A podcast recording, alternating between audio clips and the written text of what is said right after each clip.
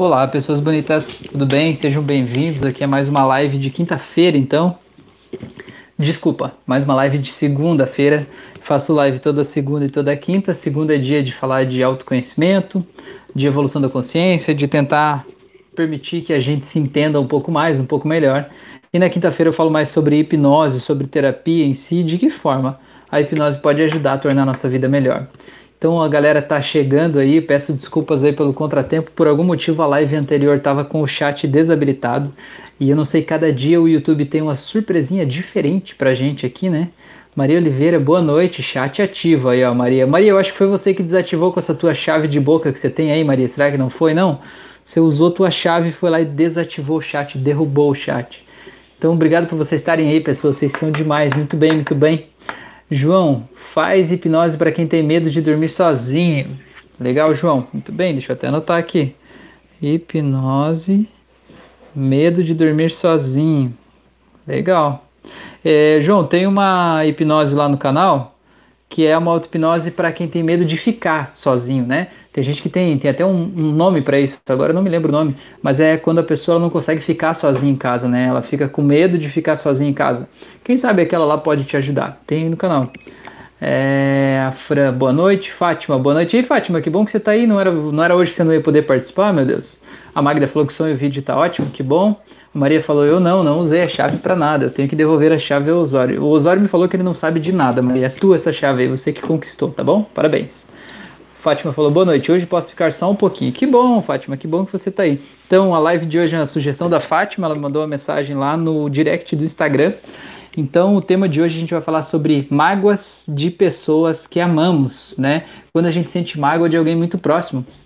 Mágoa de, de um marido, de uma esposa, mágoa de um pai, de um filho, de uma mãe, de um irmão, né? Algo que ficou uma ferida aberta ali de alguma forma e impede a gente de ter uma vida completamente em paz, né, harmoniosa com aquela pessoa ali, né? E quando é uma pessoa do passado é mais fácil a gente perdoar ou deixar para lá, mas quando é alguém que a gente convive diariamente é mais difícil, né? Porque fica ali muito próximo da gente, né? E aquela dor dói, né? Dói demais às vezes quando a gente está ali cutucando aquela ferida ali o tempo todo, né? Então esse é o tema da nossa live de hoje, então. É, a Maria falou, pessoas lindas, hora de dar like. A live que foi abaixo já tinha 17. Pois é, faz parte, né, Maria? Faz parte. Então fica esse convite aí para vocês é, darem um like aí que ajuda o YouTube a entregar mais esse conteúdo. O João falou, mágoa de namorada ciumenta. Pois é, mas você ainda está com essa namorada, João? É uma namorada atual, isso, e você de alguma forma sente mal porque ela tem ciúmes de você. Você sente como se ela não te valorizasse, como se ela tivesse a qualquer momento esperando uma traição ou esperando algo do tipo, é isso? É, pode ser, né? Aí fica uma sensação ruim mesmo, fica um mal-estar ali envolvido, né? Aí, beleza. Fátima falou que já deu like ontem, beleza. Mas dá para dar hoje de novo, Fátima, porque o vídeo dia descaiu por algum motivo, tá bom? É, o João falou isso mesmo. Beleza, então tá. Gente, vamos entrar no assunto aqui já que a gente já tem três minutos de live. E para não ficar enrolando aqui, já vamos ir direto lá pro assunto, tá? Então eu, eu anotei uma lista de coisas que eu uh, vi né, nos últimos é, atendimentos e na minha própria vida também, né, no que eu acompanhei até aqui, quais são as principais causas que geram mágoas de pessoas que a gente ama, que a gente gosta, de pessoas que a gente quer estar próximo, que a gente quer estar junto, né? Quais são as principais coisas que geram essas mágoas, né? Então a primeira delas que eu coloquei aqui é um trauma, né? O que, que é um trauma?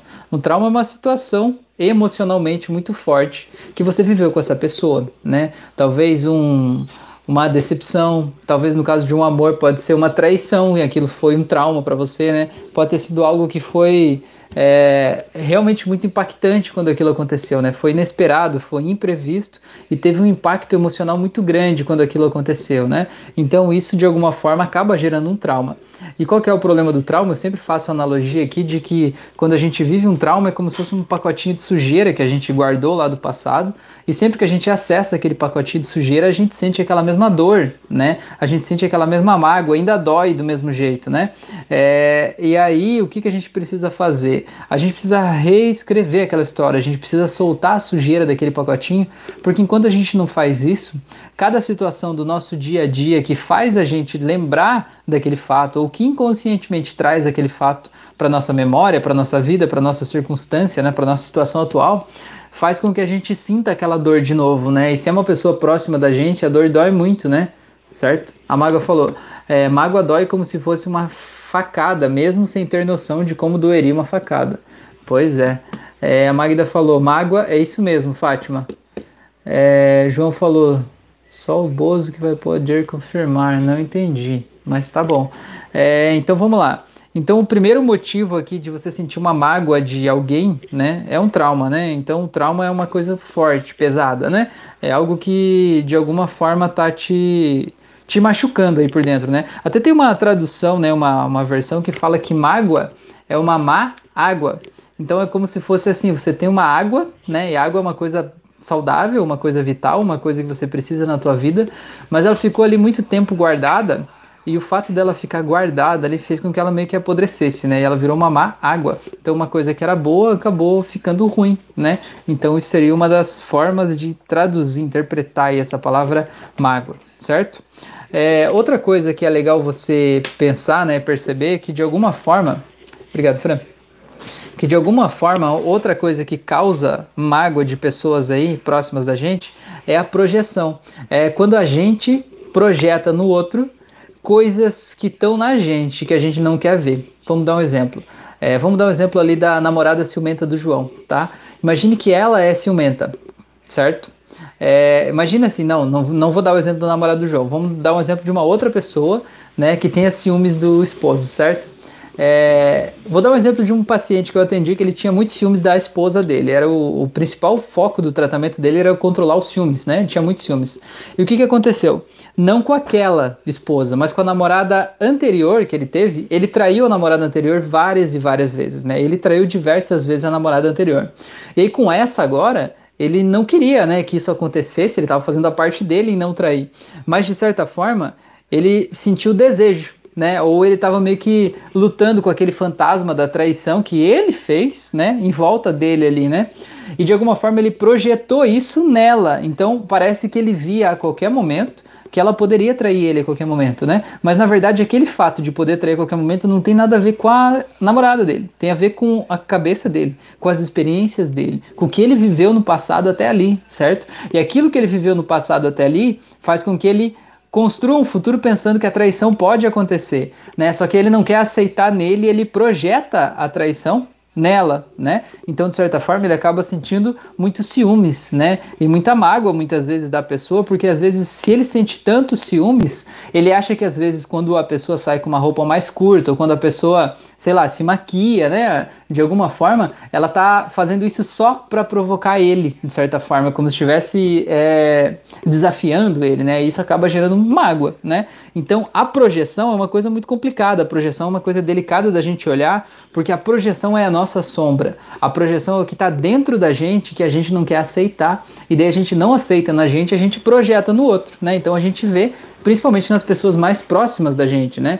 Então, muitas vezes, pais, mães acabam projetando suas frustrações nos filhos, né? Então, vezes, com, com raiva dos filhos, porque acha que o filho, sei lá, é muito lento, é muito devagar, ele é muito egoísta, talvez, né? Ele é muito, sei lá, não sei, é, de alguma forma incomoda no filho, mas incomoda porque aquilo está em você, né? A projeção é muito isso, ela ensina que tudo que incomoda nos outros está na gente também, né? Então se a pessoa vem e você se incomoda por a pessoa ser egoísta, por exemplo, é porque de alguma forma aquele egoísmo está em você também, né? E você está lutando contra ele, e é por isso que o que está no outro te incomoda, né? Então você tem mágoa de alguém próximo, pode ser projeção, tá? Então deixa eu ver o que vocês falaram aqui, eu já continuo, tá bom? A Maria falou os humores de Hipócrates. Bruno Lopes, boa noite, seja bem-vindo, Bruno. João deu risada. Fátima, João, boa noite. João, seja bem-vindo. Tá, tá estranho esse YouTube hoje. Pois é, também acho. A Maria falou: Fátima, infelizmente não é só hoje, mas a nossa boa energia faz a live andar para frente. É isso aí. Isso mesmo, Maria. Somos mais fortes. Luiz, boa noite. Ô Luiz, tudo bem? Seja bem-vindo. A Fátima falou: Eu estou experimentando uma situação muito complexa. Fátima, se quiser compartilhar com a gente, conta aí pra gente. Quem sabe a gente pode é, descomplicar um pouco essa situação. Às vezes a gente consegue esquartejar ela em pedaços menores e aí analisando cada pedaço menor a gente consegue arrumar esse pedaço e depois no conjunto da obra o quebra-cabeça pode ficar um pouco melhor, tá bom? A Fátima falou que vai compartilhar, então tá. Então aguardamos aí, Fátima.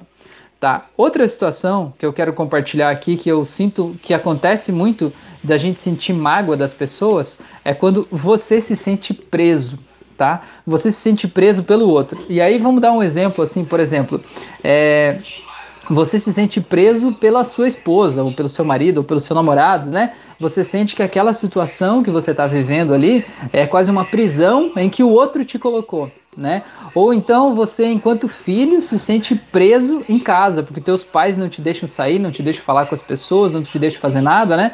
Ou você, enquanto pai ou mãe, se sente preso pelo fato de ter filhos, porque você acha que antes dos seus filhos nascerem você era muito mais livre, você podia fazer o que você quisesse, você podia viajar ao mundo, fazer não sei o que lá, e agora os teus filhos te prendem em uma profissão, em uma casa, em um lugar, certo? Então, de certa forma, se sentir preso é um grande motivo de gerar mágoa né, e discórdia entre as pessoas. Só que é interessante você pensar que você não é obrigado a nada, certo? Você não é obrigado a estar onde você está, você não é obrigado a compartilhar e conviver com as pessoas que você convive. Se você está aí com essas pessoas hoje, é porque você ganha algo estando com elas, tá? Então você precisa olhar para o que, que é esse algo que você está ganhando em estar tá aí e entender que você escolheu estar tá aí em algum momento da tua vida e a cada dia você está escolhendo estar aí nessa circunstância, nessa situação. Ou pelo menos você precisa viver essa experiência para você aprender algo que essa experiência está te ensinando e que não é lutando contra e ficando com raiva dela que você vai aprender. Você vai aprender aceitando ela e usando a energia dela a teu favor, né? Então, você não é obrigado a nada. Você não está preso em lugar nenhum. Não interessa, você está num casamento que não serve mais já faz 10 anos. Não importa. Se você está se sentindo preso, é porque de alguma forma você ainda está ganhando algo em estar tá aí. Porque se você não estivesse mais ganhando esse algo, você não estaria mais aí. Entende? Nem que o algo seja, ai, as pessoas não estão falando mal de mim porque eu me separei. Né? Isso já é um motivo. Agora a questão é você colocar na balança esse motivo positivo que você tem é maior do que todos os lados negativos desse fato, certo? Então parar de entender que ninguém está te prendendo, ninguém é carcereiro e você não é um prisioneiro, né? Você está aí porque você quer e porque você ganha algo em estar aí nessa situação. A Maria falou, ou pelo Covid, é, se sentir preso pelo Covid. Mas nesse caso, né, você não vai estar tá com raiva, né? O tema de hoje é mágoa de quem amamos, né? Então a gente não ama o Covid necessariamente, a gente não vai estar tá com mágoa dele, né? Então o caso aqui seria se sentir preso por quem a gente ama. É, a Denise falou: boa noite, sabe que isso de projeção é bem real. Eu tenho mágoa do meu pai e tem coisas que ele faz que me incomoda muito. Porém, eu sou igualzinha. Por várias vezes tem as mesmas atitudes. Olha só que, que legal, Denise, que bonito você se permitir ter a clareza de ver isso, né? De assumir isso. Porque muitas vezes as pessoas dizem assim: não, o meu pai é que é o problema. Eu não, não tenho nada a ver com isso, eu sou totalmente diferente.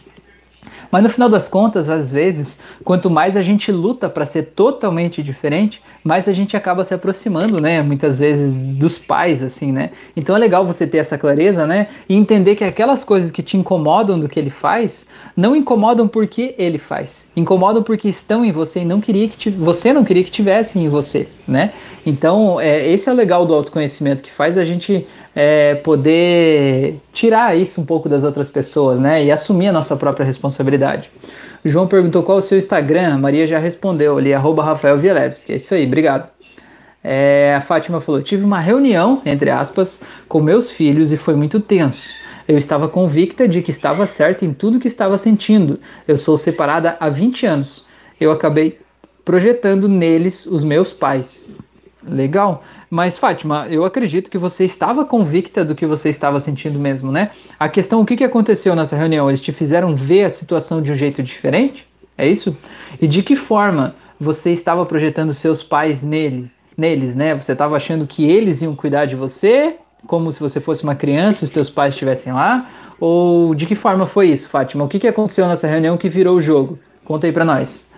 É, a Maria falou, João, tem um ponto entre os dois nomes, é Rafael.Vilevski, é isso aí. O Bruno falou, faço da Denise as minhas palavras. Pois é, né? Que legal isso aí. É legal ver isso e perceber isso acontecendo, né? A Maria falou, mágoa de quem nos tenta mudar a força. Então, Maria, é, eu anotei esse ponto, eu até vou ir direto para ele agora, então, já que você trouxe isso. A mágoa é de tentar mudar vale para os dois lados, tá?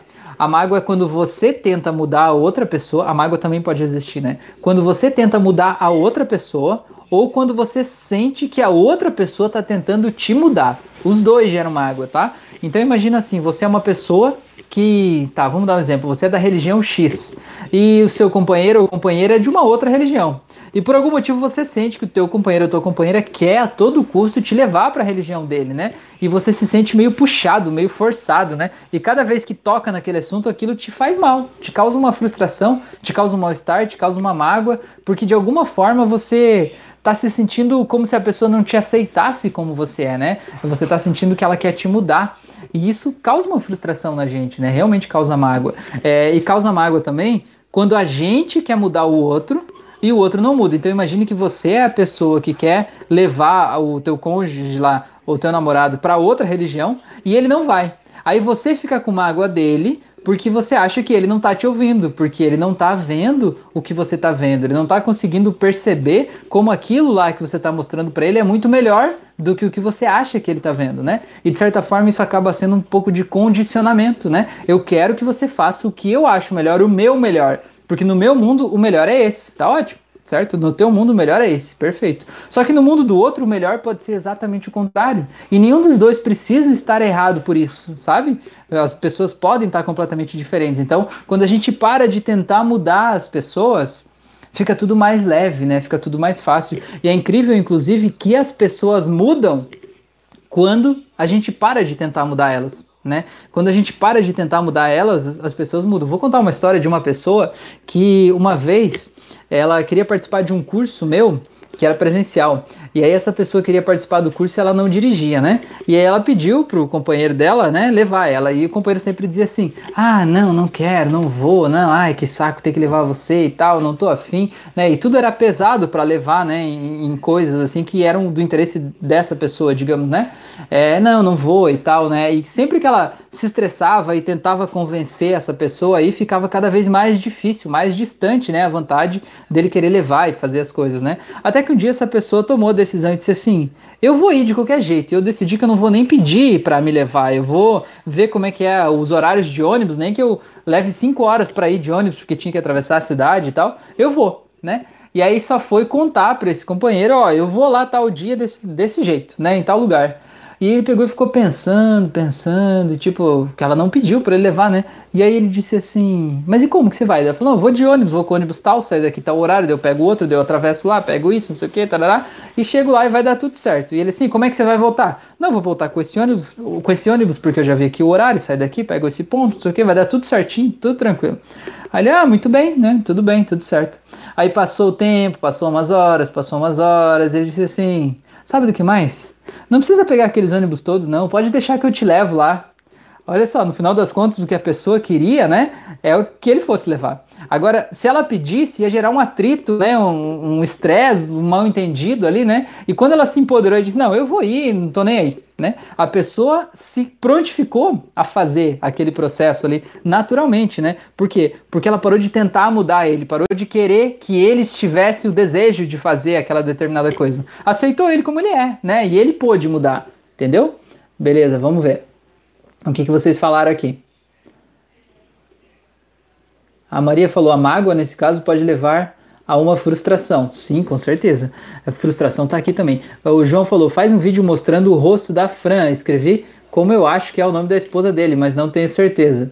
Pois é, não tem, tem no curso de hipnose clássica, se você procurar as aulas práticas, você vai ver ela lá, tá bom? A Maria falou, já tem, João, faz o curso de hipnose clássica. Isso aí, Maria. É, tava pensando em fazer hoje, tá? A Fátima falou que vai tentar contar. Beleza. A Maria falou isso, Fátima. Pode ser que mais pessoas se identifiquem. Rafael Sublime, eu vi que você me mandou uma mensagem no Messenger aqui, rapaz, no meio da live. Cheguei, mas vou ter que sair. Olha, professor, passa no meu Messenger depois, tchau. João falou: jogar as mágoas ao vento não é espalhá-las, mas sim torná-las tão pequenas a ponto de ficarem insignificantes. É, João, você tá bem poético hoje, né? Me explica melhor como que é isso. Você jogar as mágoas ao vento faz com que elas se tornem insignificantes? Conta aí para nós. É, Carlos falou, seria uma terapia de perdão mais uma mudança de comportamento, pois a convivência tem que ser facilitada. Caso Maria, é isso? É, tá, beleza. Legal. É, é mais ou menos isso, né? É mais ou menos isso. Então tá, e colapsar as redes neurais, né, do dia a dia que fazem a gente ter um comportamento específico, né, que de alguma forma é, faz mal pra gente, tá? Vou continuar na minha listagem aqui, tá bom? Vamos lá? O próximo item que eu vi aqui que é muito comum das pessoas se magoarem com os outros é você não saber dizer não, tá? E você não saber dizer não saber dizer não é uma arte que todo mundo tem que aprender e a gente não vem sabendo dizer não de casa, os pais geralmente não ensinam isso, a escola não ensina isso, e a gente tem que tomar bastante é, porrada aí muitas vezes para a gente aprender a dizer não, né? Então, às vezes, a pessoa que está junto de você vai te pedindo, vai te pedindo, vai pedindo coisas que às vezes você acha que são tão descabidas que ela nem deveria pedir aquilo ali. Mas ela pediu. E você disse sim, porque você não sabia dizer não. Porque no fundo, talvez você tenha uma é, é, baixa estima e ache que precisa da aprovação das pessoas. E talvez você ache que se você disser sempre sim, as pessoas vão gostar mais de você, vão querer estar mais próximos de você e não vão é, te abandonar, né? Te deixar de lado, de certa forma, né? Então, você precisa, se esse é o seu caso, aprender a dizer não. Sabe por quê? Porque quando você sempre diz sim e a pessoa vai te pedindo coisas que estão muito fora da casinha, muito fora do contexto, né, fora da realidade, e você sempre diz sim, para outra pessoa parece que tá tudo bem. Não, ela tá dizendo sim, tá bem. Enquanto ela não disser que não, eu vou pedindo cada vez mais, né? E você é, vai fazendo cada vez mais. Só que cada vez que você faz algo assim, você se sente mais diminuído, você se sente mais talvez humilhado, você se sente rebaixado, você acha que o outro está explorando você, você se sente vítima, de certa forma, daquilo que está acontecendo, né? E na verdade o outro não está errado, né? Ele apenas fez um pedido e você disse sim. Se você disse sim, talvez no mundo dele ele entenda que se você disse sim, é porque está tudo bem para você. Porque no mundo dele, se não tivesse bem para você, talvez ele saberia que você ia dizer não. E já que você disse sim, então está tudo bem, né? Então, aprender a dizer não faz parte né, do nosso aprendizado para a gente aprender a conviver com as pessoas. Porque quando a gente sempre diz sim, a gente gera uma mágoa dentro da gente, achando que as pessoas estão explorando a gente ali, né? Quando na verdade as pessoas às vezes estão só testando os limites ali, né? Certo? Às vezes as pessoas estão só distraídas e nem sabem que estão fazendo isso por você. Tá? Vamos ver. É... Fátima falou: Eu sou independente trabalho, me sustento, mas precisava sempre que meus filhos aprovassem tudo o que eu gostava, fazia, pensava. Tudo era pensado no que eles iriam pensar sobre o que eu fazia. Legal, Fátima. Isso acabou sendo pesado para eles, porque eles se sentiam responsáveis por qualquer coisa que eu fizesse, porque tudo estava sendo feito por eles e não por mim. Legal, Fátima. E como é que virou esse jogo agora? O que, que aconteceu nessa conversa aí? Conta para nós. É, a Maria falou, amigos 17, vendo a live apenas 11 likes. É, agora são 19. Pessoas, se vocês puderem dar o like aí, ficaria muito feliz, tá? Ajuda o YouTube a entregar para mais gente, ajuda o YouTube a entregar mais conteúdos como esse para você, tá bom? O João falou, imagina a tristeza como areia. Quando jogamos ao vento, fica como grão de areia no vento. Olha só que bela metáfora, hein, João? Muito bem. Jefferson, boa noite. Verdade, tive que aprender a dizer não. Pois é, Jefferson, é um aprendizado muitas vezes dolorido, né, pra gente. Para mim também foi um aprendizado bem dolorido aprender a dizer não, porque eu queria ser a pessoa é, que todo mundo gosta, né? É, na verdade, a, a renite que eu tinha me mostrava isso, né? A renite era a prova cabal de que eu queria passar a imagem de pessoa perfeita, né? A imagem de que ah, é a pessoa que sempre diz sim, é a pessoa que está sempre disponível, né? Que é, se doa pelos outros, que quer fazer mais pelos outros do que por si mesmo, que se deixa de lado, né? para ser sustentar uma imagem de pessoa perfeita ali e tal, né? É, isso de certa forma tem tudo a ver com dizer sempre sim, né? E eu era assim.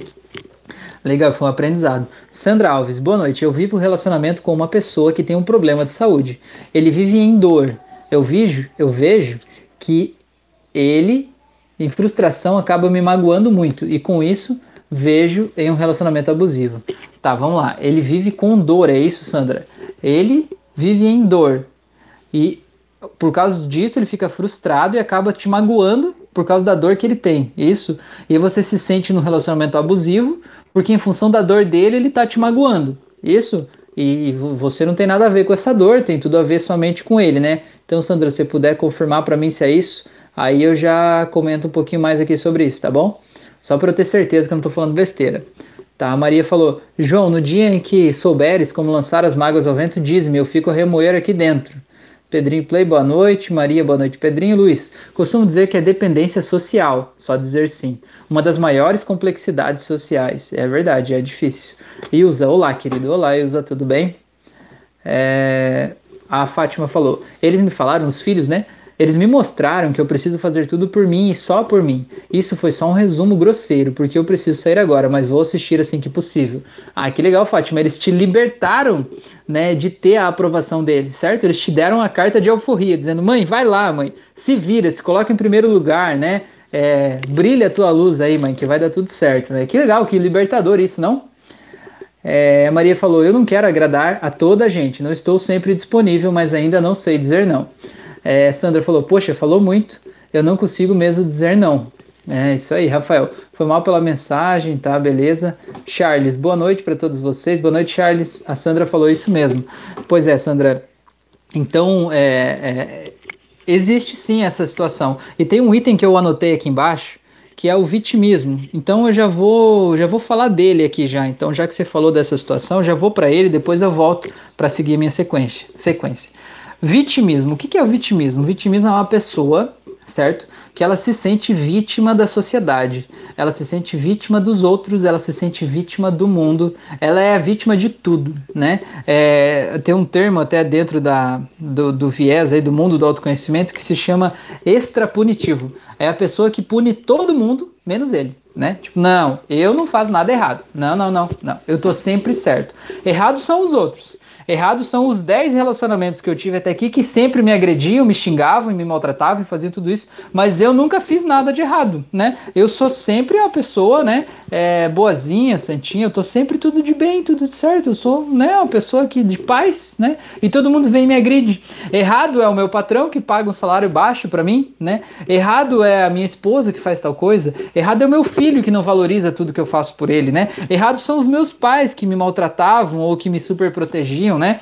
Errado é o semáforo da rua que fechou bem na hora que eu estava chegando ali, né? É uma pessoa que não assume a responsabilidade por nada que acontece na vida dela, né? Então, esse é o vitimista, né? E o vitimista, ele sempre está pronto para colocar a culpa em alguém pelo que acontece com ele, né? Então, às vezes ele sabe, que nem por exemplo pode ser o caso do marido da Sandra, né? Ele sabe que a dor que ele sente não é culpa dela, mas de certa forma ele pode colocar nela culpa por talvez ela não estar tá fazendo algo que ele achava que ela poderia fazer, talvez para amenizar a dor dele ou para dar um pouco de conforto para ele, né? Um pouco de um pouco mais de, de, de paz ali, atenuar aquilo que ele está vivendo, né? Então, esse é um, um, pensamento vitimista, né? A gente chama também de coitadismo. É a pessoa que diz assim, ai, pobrezinho de mim, porque eu tô aqui, não sei o que lá. E daí qualquer discussão, qualquer momento, né, diz assim, é porque você não me entende, porque eu tenho esse problema, porque eu sou desse jeito, porque eu sofro assim, porque eu tenho depressão, porque eu tenho ansiedade, porque eu tenho síndrome do pânico, porque eu tenho não sei o que lá. E você vai buscando um arsenal de coisas para te manter naquele,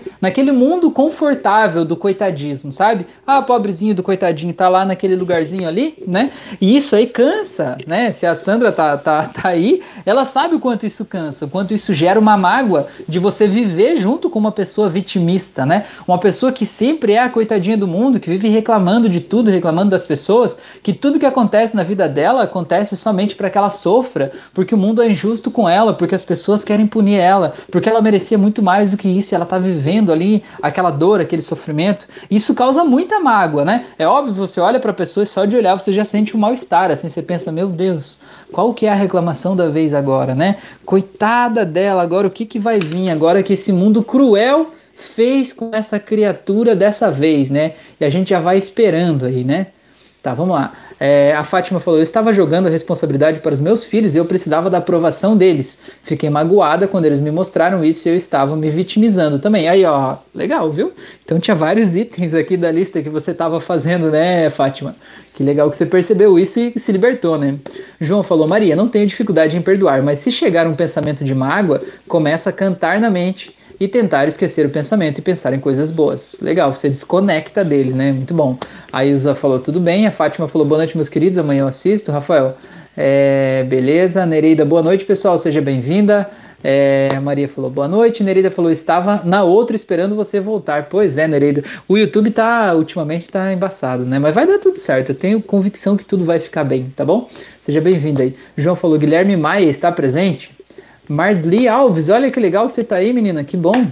É, Oi, Rafael, boa noite. O problema é que eu digo não. Algo que não me agrada, mas as pessoas se afastam de mim.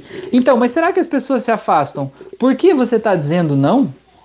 Será que o fato de você dizer não é o que está afastando as pessoas? Ou será que quando as pessoas te pedem algo, você já se sente sobrecarregado e se sente talvez com uma sensação de que as pessoas estão querendo jogar toda aquela responsabilidade em você, né? Querendo se livrar, quase como se estivesse querendo te cutucar com alguma coisa ali, e você já se coloca numa posição aquada e você acaba respondendo não de uma forma meio atravessada, sabe? Respondendo um não do tipo não, não, né? Algo assim do tipo, não meio enérgico, meio com raiva, sabe? E às vezes isso pode gerar uma certa, é, um certo afastamento né, das pessoas. Então não é o fato de dizer não, talvez seja como você diz esse não. Ou talvez até o que pode acontecer também, que é importante pensar sobre isso, é que talvez a pessoa te pede algo, e quando você diz não, você acha, pense, pense, pense por aí se não faz sentido isso. Quando você diz não, você acha que a pessoa vai se afastar de você porque você disse não, porque você não foi uma pessoa legal como você achava que deveria ser, é, dizendo sim para aquela pessoa ali, certo? E quando você acha que a pessoa vai se afastar de você, você começa a ter comportamentos mais esquivos, né? Você começa a falar menos com aquela pessoa, começa a evitar a pessoa, certo? E aí você começa a agir de forma não natural com aquela pessoa. E aquela pessoa se coloca no lugar dela, ela vai pensar assim: bom, a pessoa ela já me disse não e agora começou a se afastar de mim, né? E começou a desviar do assunto, coisas do tipo. É, provavelmente ela não quer falar comigo. E aí essa pessoa se afasta. Entende o que eu estou dizendo? Às vezes é o nosso medo de que as pessoas se afastem que faz com que elas se afastem. Né? Então o que a gente precisa é justamente é, treinar a habilidade de dizer não de um jeito mais cortês, talvez, né? Então, se esse é o teu caso, tem uma auto-hipnose aqui no YouTube que chama-se auto-hipnose para quem não sabe dizer não. Então, aquela auto-hipnose vai ser quase um mini curso de aprender a dizer um não de forma tranquila, serena, em paz, sabe? Um não, assim, tipo, não, tá tudo bem. Isso não é responsabilidade minha. Vai lá, vai na paz, né? Ou dizer um não devolvendo uma coisa positiva para a pessoa, do tipo assim, a pessoa vai lá e te pede um negócio que não tem nada a ver com você, né? Aí você devolver o não para a pessoa, em vez de dizer não, você dizer assim: "Não, mas olha, você faz isso muito melhor do que eu, né? Você tem uma capacidade incrível de negociar com as pessoas, de dialogar, de fazer isso, de fazer aquilo, sabe? Então, em vez de você dá o foco do não, porque imagina assim, ó, a pessoa tá vindo com uma energia na tua direção, certo? Para te pedir um negócio, para te dar um negócio vindo na tua direção. E você dizer não, você só vai bloquear aquela energia e a pessoa vai ter que rearranjar a energia dela, certo? Então, o que, que você pode fazer? Né? Tem uma técnica, uma técnica de, de artes marciais que chama Aikido. Vocês já ouviram falar? Aikido é a técnica dos filmes do Steven Seagal. Vocês já assistiram do Steven Seagal? É aquele assim, o cara vai lutar com ele, vê os cara todo fortão, musculoso e tal. Pulam cinco caras nele ao mesmo tempo. Ele pega a mão e torce o dedinho do cara e, e joga pra cá. Ele pega o outro, não sei o que lá, com o punho e faz assim. E o cara sai rolando e cai no chão. Aí o outro vai lá e pega assim e quebra o braço do cara, né? Então, o que, é o Aikido? É basicamente você aprender a usar a força do inimigo. Nesse caso, de inimigo, a gente está falando de artes marciais, né? Você aprender a usar a força do inimigo contra ele próprio, né? Você não bloquear, assim como boxe, por exemplo, você vai bloquear o golpe, né? Você vai colocar a mão aqui e o soco do cara vai bater aqui, você vai bloquear aquela energia, né? Agora o Aikido não vai segurar, o Aikido você vai usar a força da pessoa passando e vai aproveitar aquele movimento para usar o próprio movimento dele, a energia dele, a teu favor, né? Então, no caso, por isso que o Steven Seagal vai lá, pega na mãozinha gira os caras, parece quase uma dança, né? Aquele negócio. Então, se você, a pessoa vem na tua direção te pedir algo que você não quer fazer, né? Você só bloquear é o box, né? Eu tô bloqueando aqui, ela que se vire, não é problema meu, né? Agora, se você usar a, a ideia do Aikido, você pode pegar a energia da pessoa e virar ela contra ela mesma, do tipo assim, nossa, mas você faz isso tão bem, você faz isso muito melhor do que eu, né? Inclusive, eu até lembro de uma vez em que você fez tal coisa, né? Você tem uma habilidade tão incrível para fazer isso. Eu fico aqui pensando como seria se você mesmo fizesse isso.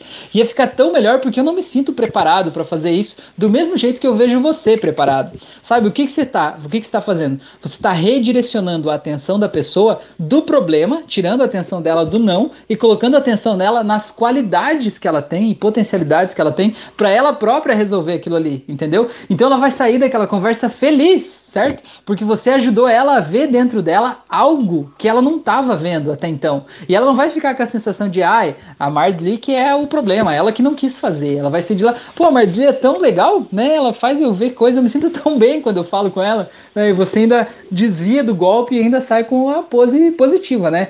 Então é um, é um, um aprendizado, né, que a gente está fazendo. Vamos lá ver. É, é, Nereida falou: Você está falando igual minha filha, que me culpa de tudo na vida dela, não adianta eu fazer nada. Então, Nereida, vitimismo. O importante é você olhar e veja como você provavelmente gera dentro de você uma mágoa da tua filha por causa do vitimismo dela, não é? Então, esse é o tema da nossa live de hoje, né? Esses são alguns tópicos que fazem a gente sentir mágoa de outras pessoas, né?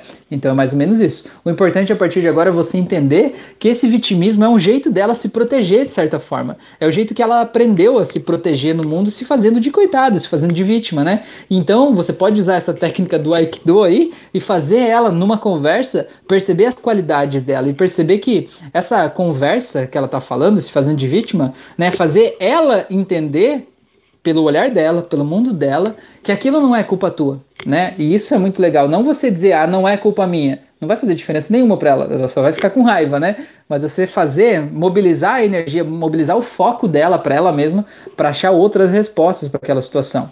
Maria falou, mas no exemplo da vitimização, o que é o que é que quem está de fora pode fazer? É isso que eu falei, Maria. Quem, quem não é a vítima, quem é a outra pessoa, tem que redirecionar o foco da vítima para as qualidades que essa vítima tem, certo? Para que essa vítima possa perceber que ela tem qualidades para sozinha resolver aquele problema, né? Ou usar o sistema do metamodelo da PNL. Tem uma live aqui do metamodelo que são algumas perguntas estruturadas para ampliar o mapa mental da pessoa. Usar aquele sistema do metamodelo das perguntas estruturadas para fazer com que aquele mapa da pessoa seja ampliado, para ela conseguir perceber que aquilo que ela está se vitimizando só depende dela sair de lá, entende? E não adianta você dizer, ah, e aí onde você tá é só você que pode sair daí, né? Ou que nem a Sandra lá dizer pro marido dela, não, é só você mudar, sair lá e fazer um negócio. Ele vai ficar com raiva, né? Porque foi ela que mandou a solução para ele, né? E não é a gente que muda o outro, né? Aí entra no outro problema que eu falei, tentar mudar o outro, né? A gente tem que ajudar o outro a mobilizar dentro dele os recursos internos necessários para ele encontrar a solução por conta própria, né? É isso que muda a vida das pessoas, tá bom? É, a Ilza falou: tem uma filha que é assim, sempre coloca a culpa em mim ou nos outros. Pois é, Ilza, que legal que você está aqui então. A Sandra falou: isso mesmo, ele tem um dermatite atópica e nunca tenta vai a fundo em tratamento sério, ele quer me controlar. Ele só é meu namorado. Fico triste, pois ele não me deixa viver meu espaço e quando tento me ataca. Pois é, Sandra, é interessante, né? Esse negócio da dermatite, de certa forma, é que a pessoa ela tá se sentindo atacada pelo mundo, né? A, pelo viés da psicossomática, né? Da metafísica da saúde, a dermatite é isso. A pessoa ela tá tendo algum, se sentindo atacada pelo mundo de alguma forma, ou em algum momento da vida ela sofreu um ataque muito forte na mesma região onde aquela dermatite está acontecendo, né? Um toque indesejado, algo que de alguma forma foi marcante, foi traumático para a pessoa, e aquilo ali tá mostrando no corpo dela os sinais de que tem algo ali para ser tratado, né? Alguma emoção que precisa ser tratada ali, né? Então, de alguma forma, é, isso tá na pessoa. E agora me diga o que, que você tem a ver com isso, né, Sandra? O que, que você tem? É você que tá indo lá coçar a pessoa para ela ficar vermelha, né? Não é. Então, de alguma forma, você precisa. Precisa não, mas você pode, né?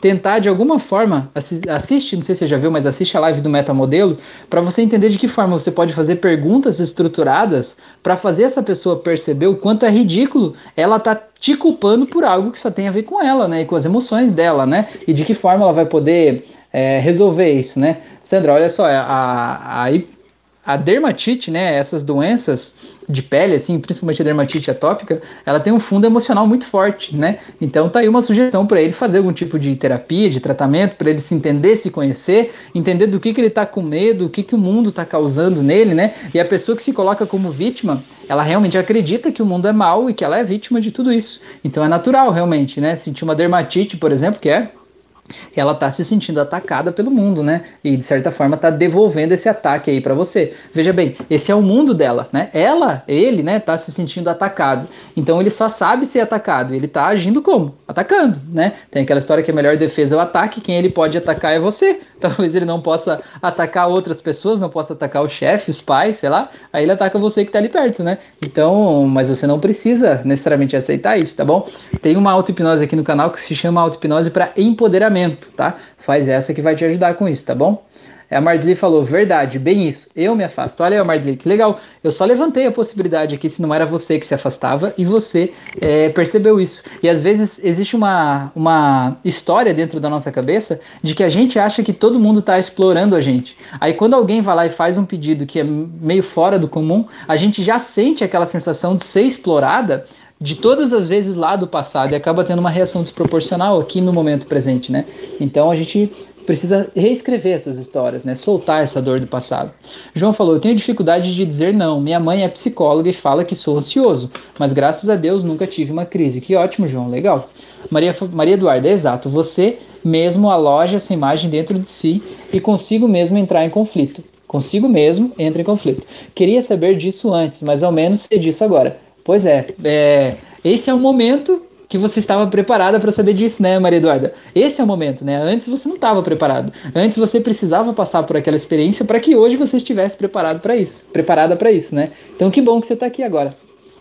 João falou: "Conhece um tio esquizofreno Sandra? Isso é muito ruim para a família. Teve uma vez que ele quase matou uma menina no cemitério. O tio é esquizofrênico, é isso? Que coisa, hein? É Blung, Blung, é isso? Que cara, gente boa, que legal. João deu risada, Maria falou: então, como usar a técnica do Aikido para quem nos tenta mudar? Então, é, na verdade, é você perceber que a pessoa está querendo te mudar e você, primeiro, não entrar na onda do, do da revanche, né? Não entrar na onda, ai que raiva, aquela pessoa está querendo me mudar, está querendo me, é, é, me tirar de quem eu sou, como se ela não me aceitasse como eu sou, né? Não entrar nisso, porque se você entrar nisso, você não vai raciocinar. É você olhar e pensar, nossa, que curioso, né? É, por exemplo, vamos dar um exemplo aqui, né? É, eu sou, eu tenho meu cabelo preto, né? Aí uma pessoa vai lá e quer me convencer de que eu ficaria melhor loiro, né? Aí a pessoa vai lá e diz assim, Rafael, você ia ficar tão melhor loiro porque o cabelo preto não combina com você, seria melhor loiro e tal. Aí eu ficar pensando, né? Primeiro eu podia ficar com raiva e dizer assim, por que, que essa pessoa tá se metendo no meu cabelo, sabe? O meu cabelo é meu, não tem nada a ver com isso, ela que vai cuidar da vida dela, quer pintar o cabelo dela, vai pintar o cabelo dela, se vira, me deixa em paz, não tem nada. Aí que nojenta essa pessoa porque tá se metendo aqui comigo, se incomodando no meu cabelo, né? É, é, eu garanto que vocês conhecem alguém assim, né? Se não for vocês, vocês conhecem alguém assim. É, mas o que, que você pode fazer? Você pode olhar e perceber assim, pô, que curioso, essa pessoa tá querendo que eu mude a cor do meu cabelo. Bom, por que será que ela tá querendo que eu mude a cor do meu cabelo? Né? E aí, como que você vai descobrir isso? Fazendo uma pergunta. Especificamente assim, é, porque já que ela tá querendo que eu mude meu cabelo para loiro, ela provavelmente acha que eu fico melhor loiro, certo? Então eu já faço a pergunta seguinte: por que, por que você acha que eu fico melhor loiro? Porque aí eu vou saber qual é o motivo que tá fazendo com que aquela pessoa ache que eu fico melhor loiro do que moreno. Aí talvez a pessoa vai responder algo do tipo: ah, porque eu conheci uma pessoa antes que tinha um, sei lá, que tinha um rosto parecido com o seu e que quando pintou o cabelo de loiro ficou muito mais bonito. Eu digo, ah, muito bem, né? É, e aí você pode devolver a pergunta novamente, dizendo assim: e por que você acha que essa pessoa ficou mais bonita com o cabelo loiro, né? A pessoa vai dizer: ah, porque eu acho que combinou mais com os olhos, com sei lá o que, não sei o que lá, ficou mais leve, não sei, né? É, e aí você vai entendendo por que, que aquela pessoa quer que se mude. E aí talvez, que nem nesse exemplo que eu tô te dizendo, talvez essa pessoa revele ou você sinta que ela gostava muito daquela outra pessoa que ficou loira lá no passado e ela sentiu um, uma sensação boa por estar junto com aquela pessoa lá, certo? E que ela acha que aquela pessoa é uma pessoa muito boa, muito positiva, muito legal e que ela gostaria talvez que você fosse desse jeito. Então isso representa que no mundo dela, talvez, pessoas que têm o cabelo loiro sejam mais positivas do que pessoas que têm o cabelo moreno. E é por isso que ela está tentando te convencer a ficar loira. Então, se você conseguir fazer esse exercício de não entrar na raiva, né? Não entrar no vitimismo, não entrar no bate-boca, né? Mas entrar na curiosidade de por que, que você está falando isso, né? Por que, que você está querendo isso e deixar a criatividade da pessoa fluir e ele te dar as respostas, você vai entender que no final das contas, a pessoa ela não quer te mudar porque ela não gosta de você. Ela tá te fazendo essa proposta porque ela quer te ver melhor e ela acha que você fica melhor do outro jeito, certo? E aí cabe a você, né, exercer a arte de dizer não e dizer eu agradeço por você querer me ver melhor né, do que você acha que eu sou hoje. Mas eu estou confortável como eu estou hoje. Eu estou confortável com meu cabelo preto e está tudo bem, né? Então você consegue a, usar a energia da pessoa para fazer com que ela olhe para dentro dela e te traga informações do mundo dela que te façam entender o porquê que ela está querendo te mudar. E quando você entende o porquê, você entende que ela tem uma intenção positiva. Ela não quer que você fique loiro só para que você, é, sei lá, tenha que usar mais produtos de, de shampoo e coisas do tipo, né? Ela quer que você fique loiro porque ela, no final das contas, acha melhor. E isso tem a ver com o mundo dela e não com o teu, né? Eu não sei se deu para entender essa analogia de mudar o cabelo aí, tá? Mas é mais ou menos isso. Mardi falou, obrigado Rafael, vou trabalhar isso em mim. Legal. Sandra falou, João Marcos, às vezes tenho medo disso. Escuto cada coisa absurda que penso que que dor essa pessoa tem que fica querendo magoar os outros. Exatamente. Pessoas feridas, elas tendem a sangrar em cima dos outros. Isso, isso é verdade. A Maria falou, Magda, apagaste uma mensagem que fazia sentido. Eu não li a mensagem da Magda. O João falou, a raiva é como uma brasa. Quando pegamos ela para jogar nos outros, na verdade, estamos queimando a nós mesmos. Mensagem de Buda, é isso mesmo. Você fica segurando a raiva ali por anos, né? Para descontar na pessoa e fica se queimando, né? Eu vi uma outra frase também que fala que a raiva é como você tomar um veneno todos os dias, querendo que o outro se envenene, né? Querendo que o outro morra envenenado, mas quem está tomando o veneno é você, né? E não o outro. Então é mais ou menos isso. A Fran falou, Sandra, a metafísica da saúde traz uma visão interessante sobre saúde e emoções. É, o Jefferson falou, é sempre bom aprender com o Rafael, mas tem que ser boa noite, valeu. É, André falou muito complicado. Maria falou: no meu caso, a pessoa que me tentou mudar tinha os problemas que me apontou. Eu entrei no modo raiva mesmo e a pessoa no modo de frustração. É, quando a gente entra no modo raiva, a gente age com raiva e a pessoa responde com raiva, né? Aí já se foi o Aikido virou boxe. O problema é que a pessoa não quer olhar para dentro nem fazer mudanças e ainda fica mais frustrada por eu não querer mudar e que está tudo bem no meu mundo. Não, e tá tudo bem no teu mundo, e tá tudo bem no mundo da pessoa. Veja bem, você dizer que é, a pessoa não quer olhar para dentro, tá mostrando que você quer mudar a pessoa também, né? Porque você quer que ela olhe para dentro, você quer que ela mude algo e tenha o autoconhecimento lá dentro. E ela não quer isso, né? E tá tudo bem, e ela tá certa em viver a vida dela do jeito que ela tá certo? Então é legal você entender que você também, de alguma forma, está gerando uma expectativa em relação a como essa pessoa deve agir, e é essa expectativa que gera frustração, porque a pessoa não age como você quer, ela age como ela quer, tá bom? Deixa eu seguir minha lista aqui, que nós já estamos em 46 minutos e eu tenho mais coisas aqui para dizer, tá?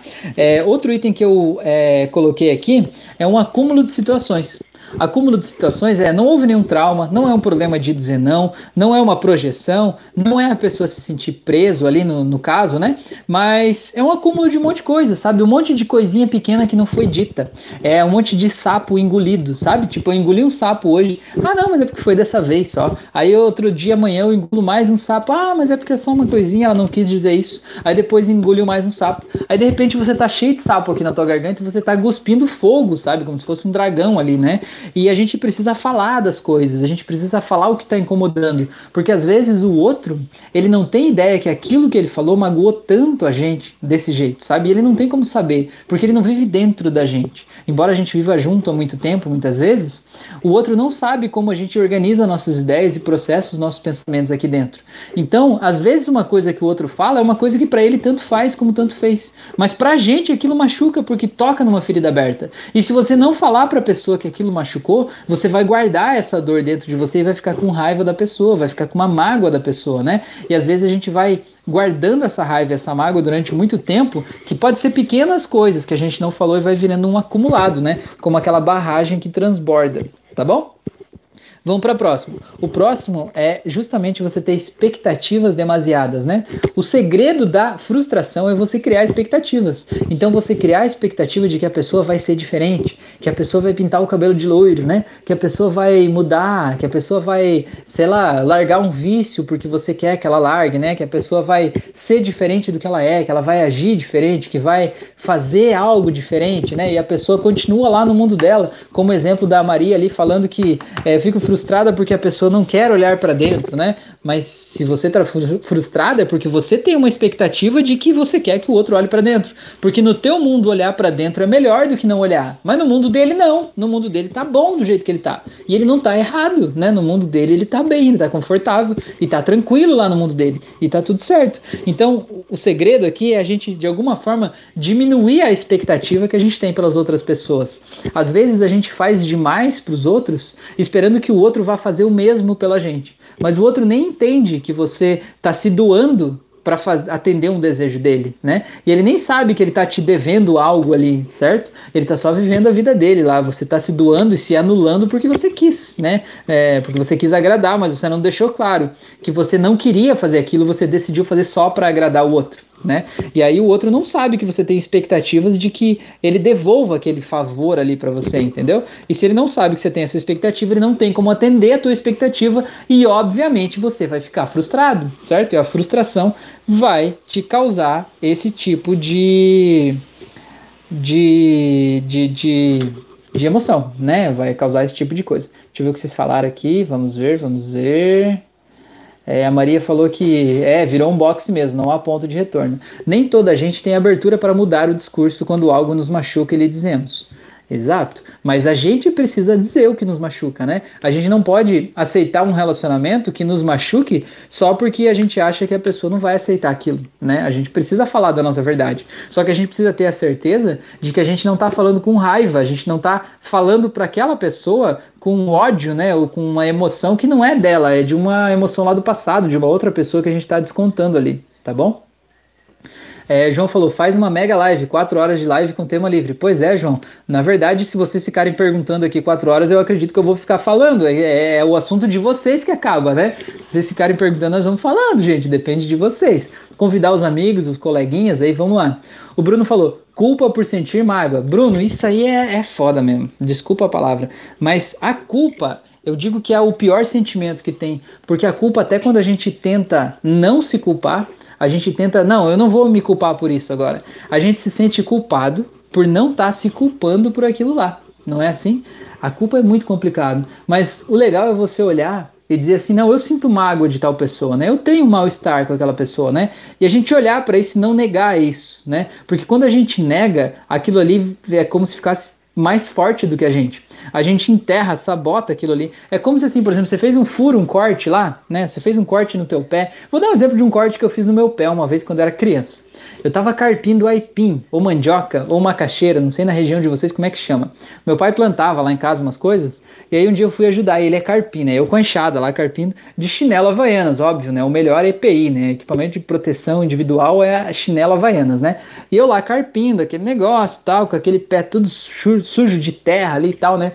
E eu lá querendo fazer de conta que eu sou o cara fartão, né? O cara eu devia ter, sei lá, uns 8, 9 anos. E não é exploração infantil porque meu pai nunca pediu para eu fazer isso, né? Sempre eu que quis fazer. Porque eu vi o exemplo dele, achava bonito e eu gostava de fazer, né? Tava lá, tinha uma enxadinha pequenininha assim, tava lá junto com ele fazendo, né? E aí o que, que aconteceu? Eu carpindo o negócio lá, me distraí um pouco e aquela enxada veio e ela entrou, sabe o dedão aqui, ó? A enxada entrou aqui, ó, entre a unha e o dedão, sabe? Entrou aqui, ó, e veio até um pedaço aqui atrás, assim. E se encheu de sangue naquele chinelo que eu fiquei resbalando no chinelo. Mas eu não queria mostrar aquilo pro meu pai, sabe? Eu não queria mostrar que eu era fraco ou que, é, sei lá, eu tava sentindo dor. Eu não queria mostrar que tinha um problema ali, sabe? Eu falei, não, eu vou continuar aqui porque eu sou demais, né? Ou seja, é, a mágoa, o trauma, né, a dor é aquele ferimento que eu tive no pé, certo? Aconteceu algo que me machucou, aquela enxada me machucou naquele momento, né? Mas o que, que eu fiz? Eu disse assim: não, uh -uh, não tá doendo, não tá nada, vai dar tudo certo, vou continuar na mesma, como se nada tivesse acontecido. E o que, que eu fiz? Fui lá, jogando terra em cima do meu pé, em cima do chinelo, e aquele sangue com terra foi virando um barro e eu continuei. E meu pai nem viu, obviamente, ele tava carpindo do lado do lado, eu tava aqui, eu não falei para ele, ele não tinha como saber, e eu continuei. E a gente continuou ali, sei lá, umas três horas. A hora que chegou em casa, eu fui lá lavar o pé, e saiu mais um pouco de sangue, lavei mais ou menos por cima e tal. Aí o que, que aconteceu? De noite, a hora que eu fui dormir, pensa na dor que tava, aquele dedo já tava meio grande, até cheio de terra por dentro do machucado e tal. E aí a minha mãe viu, né? Ela falou: Meu Deus, o que, que é isso que aconteceu aqui nesse pé, não sei o que lá e tal, né? E eu tava lá meio querendo esconder, mas eu tava com dor, né? Naquele momento. Daí eu falei assim: Não, eu me cortei lá e tal. Dela assim, mas e o teu pai não fez nada? Eu falei, não, mas ele não sabia, ele nem viu, ele nem ficou sabendo, né? Aí, assim, é, aquilo acabou gerando um problema para mim muito maior do que se eu tivesse parado o que eu estava fazendo, tivesse ido lavar aquela ferida colocada um esparadrapo e talvez em meia hora eu tivesse ali de novo, podendo continuar o que eu estava fazendo.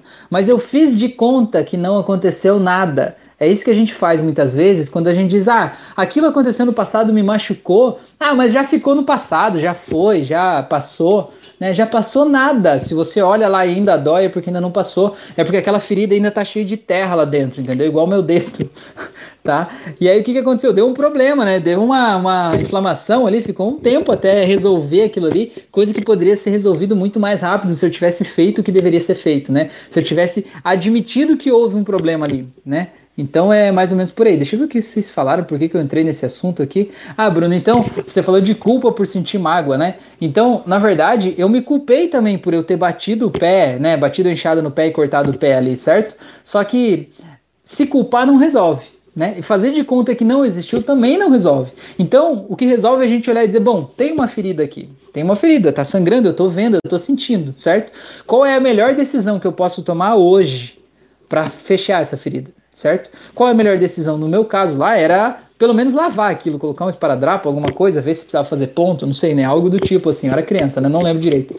Mas não se culpar, né? Dizer assim, ah, eu sou um burro mesmo, sou um desajeitado, fiquei batendo canchada no pé e tal. Você entender que se você tá sentindo mágoa, é porque houve algo errado ali, né? Eu ficar me culpando porque eu bati com enxada no pé não faz sentido porque eu não quis bater com enxada no pé. Eu nunca escolheria bater com enxada no meu pé, mas foi um acidente, foi algo que deu errado na vida e aconteceu.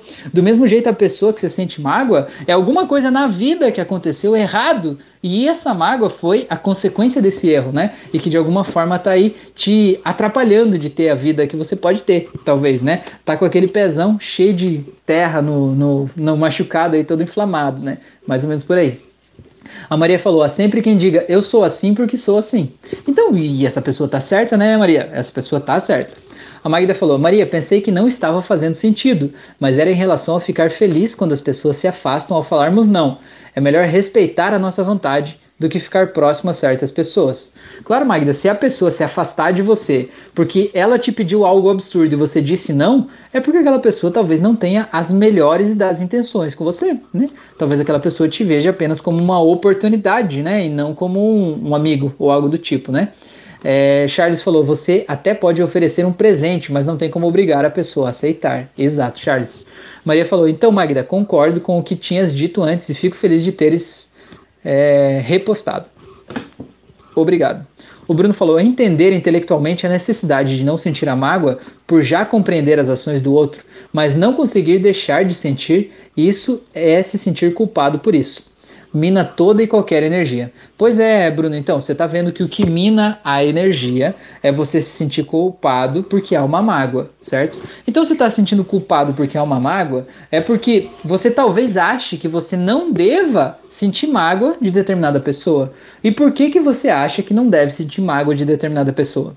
Né? Talvez você ache que socialmente é errado você sentir mágoa daquela pessoa, talvez você ache que religiosamente você não deveria sentir mágoa daquela pessoa, né? Mas se aquela pessoa te machucou e te causou traumas, é normal e natural que você sinta mágoa até que você resolva esses traumas, né? Então talvez essa luta não tenha a ver com o outro, tenha a ver com você e você mesmo, né? A tua identificação enquanto pessoa certo? O fato de você achar que não deve sentir mágoa da pessoa é uma sensação de querer passar uma imagem de bom moço também, né? Uma imagem de que eu estou além do bem e do mal, né? Eu sou uma pessoa que não me magoo com os outros, eu estou sempre à disposição, certo? Você de alguma forma ter um desejo de querer passar essa imagem sempre positiva que não é a realidade, né? Porque ninguém é sempre positivo. A Ilza falou: "Eu engulo muitos sapos por dia, mas para não gerar bateção de boca, fico quieto. É o que faço demais pelo outro. É você que faz demais pelo outro, é isso? Então, Wilson, mas o problema é que quando a gente engole sapo demais, aquilo vai acumulando dentro da gente, né? E se você está engolindo sapo é porque você não quer se afastar do outro, certo? Você não quer dizer pro outro que aquilo tá errado, você dizer, não, não, vou ficar quieto para não discutir, deixa assim, né? Tá tudo certo, vamos deixar assim, né? Só que de certa forma, isso que você está fazendo está gerando em você um mal-estar tão grande, um mal-estar tão grande que de alguma forma está associando esse mal-estar ao outro. E às vezes só do outro abrir a boca você já se sente mal. Então, de certa forma, o fato de você engolir sapo está mais te distanciando do outro a médio e longo prazo do que te aproximando. Você consegue entender isso? Então é por isso que talvez é interessante você falar. Nem que talvez você não fale na hora em que os ânimos estão quentes, né? Deixa passar, mas nunca deixe de falar. Depois que as coisas se acalmarem, diz, oh, vem aqui, senta aqui, vamos conversar. Sabe aquela hora que você falou isso? Então, eu me senti assim, assim, assim, por esse e por esse motivo. Né? Você falar como você se sentiu. É importante que a pessoa saiba como você se sentiu. Você não está dizendo que ela está errada, você só está dizendo que quando ela faz isso, você se sente de tal forma. E da próxima vez que a pessoa falar aquilo, ela vai saber que você se sente dessa forma, entende? E ela vai ter que analisar isso junto, se ela vai decidir falar ou não. A Fran falou: João, vamos trabalhar nisso. Achei uma ótima ideia. Que tal uma imersão online com o tema escolhido por vocês? Ô, oh, Fran, foi, foi legal essa, hein, Fran? Muito bom. A gente pode fazer um evento para isso, né? Fazer um evento, a gente pegar um tema específico, né? Um tema para a gente trabalhar e fazer uma imersão aí de quatro horas, alguma coisa assim, quem sabe um dia todo, né? E a gente fazer um evento legal, a gente fazer por um aplicativo do Zoom, por exemplo, onde a gente fica lá todo mundo se vendo, né, vendo as carinhas, a gente faz algumas práticas, a gente troca ideias, seria legal, hein? Quem sabe a gente pode bolar algo assim. A Maria falou, Fran, apoia a ideia, podíamos fazer hoje. Hoje é. é... Faranas, isso? Seja bem-vindo, boa noite. A Maria falou, nessa mesma live sobre culpa, não dizer não, ansiedade, vitimização, tudo que se falou até agora. Clayton falou: Grande Rafael, tenho aprendido muito com você, obrigado. E eu também tenho aprendido muito com você, Clayton. Muito bom, muito bom você estar tá aqui. João falou: Já carpinei quintal. A melhor parte era quando pegava uma una como seco, abria e comia carne. Coco seco, é isso? É, o Charles falou: Não se culpe por aquilo que não dependia só de você. Muito bom, Charles. A Maria falou: Charles, é mais fácil na teoria, na minha opinião. Procure fazer uma boa escolha e acredite nela, se esforce, pois boas escolhas podem lhe fazer feliz a vida inteira. É isso aí, você não pode mudar o passado, né? O passado passou. Você pode mudar o que, que você vai fazer com o que aconteceu até aqui, né? E de que forma você vai usar o que você aprendeu do passado para construir quem você é hoje e daqui para frente, certo? A Flor falou: Maria, a grande dificuldade que encontramos é pelo apego. Temos dificuldade de deixar as coisas fluírem. Às vezes não aceitamos as situações que estamos vivendo. É, às vezes, às vezes sempre, né? A Maria falou: outro ponto a abordar, a culpa de termos magoado alguém que amamos. A pessoa fica magoada conosco e a nossa culpa consome-nos. Exatamente, Maria. Agora me diz o seguinte: é, a tua culpa diminui a mágoa da pessoa? A tua culpa te aproxima da pessoa? A tua culpa faz você se sentir melhor em relação à pessoa? Não, né? A tua culpa faz você se sentir pior. A tua culpa te afasta da pessoa e a tua culpa cria um atrito entre vocês, de certa forma, né? E a tua culpa tira a tua própria energia vital. Então, Maria, é uma escolha tua continuar com essa culpa ou pegar essa energia da culpa e fazer algo com isso, certo? E o que é fazer algo com isso? Vamos dar um exemplo. Imagina que você fez algo ruim, né? Você foi lá e, sei lá, fez algo que estragou a vida da pessoa, né? Então você tem uma culpa, imagina que tem uma balança, aqui tá a tua culpa, né? Puxa, eu fiz isso aqui, foi muito ruim pela pessoa. O que, que eu posso fazer de bom para contrabalançar essa balança, já que eu não posso desfazer mais isso aqui, certo? Isso tira o teu foco do problema e passa o teu foco para a solução. Ah, eu não posso fazer mais nada por essa pessoa porque ela não tá na minha vida, porque ela morreu, sei lá o quê. Então, por que outra pessoa você pode fazer algo bom que vai contrabalançar a tua balança? Porque a balança não tem a ver com o outro, tem a ver com você. E aí você tira o foco do problema e passa o foco para a solução. Mas isso é uma escolha. E eu sei que quando a gente tem um desejo de querer passar uma imagem de pessoa perfeita, né, uma pessoa maravilhosa, a gente não consegue se, des... se perdoar pelo que a gente fez, pelo que passou no passado. Eu sei e eu respeito isso. E tá certo ser desse jeito. Mas esse certo tem aquela consequência de se sentir sem energia, se sentir para baixo, se sentir mal, né? E sentir mal-estar, se sentir tristeza e tudo mais, certo? Se você quer ter outro tipo de resultado, outro tipo de energia, você pode tirar o teu foco da culpa e botar o teu foco no que você pode fazer agora, tá? E se você não quiser fazer, você também tá certo.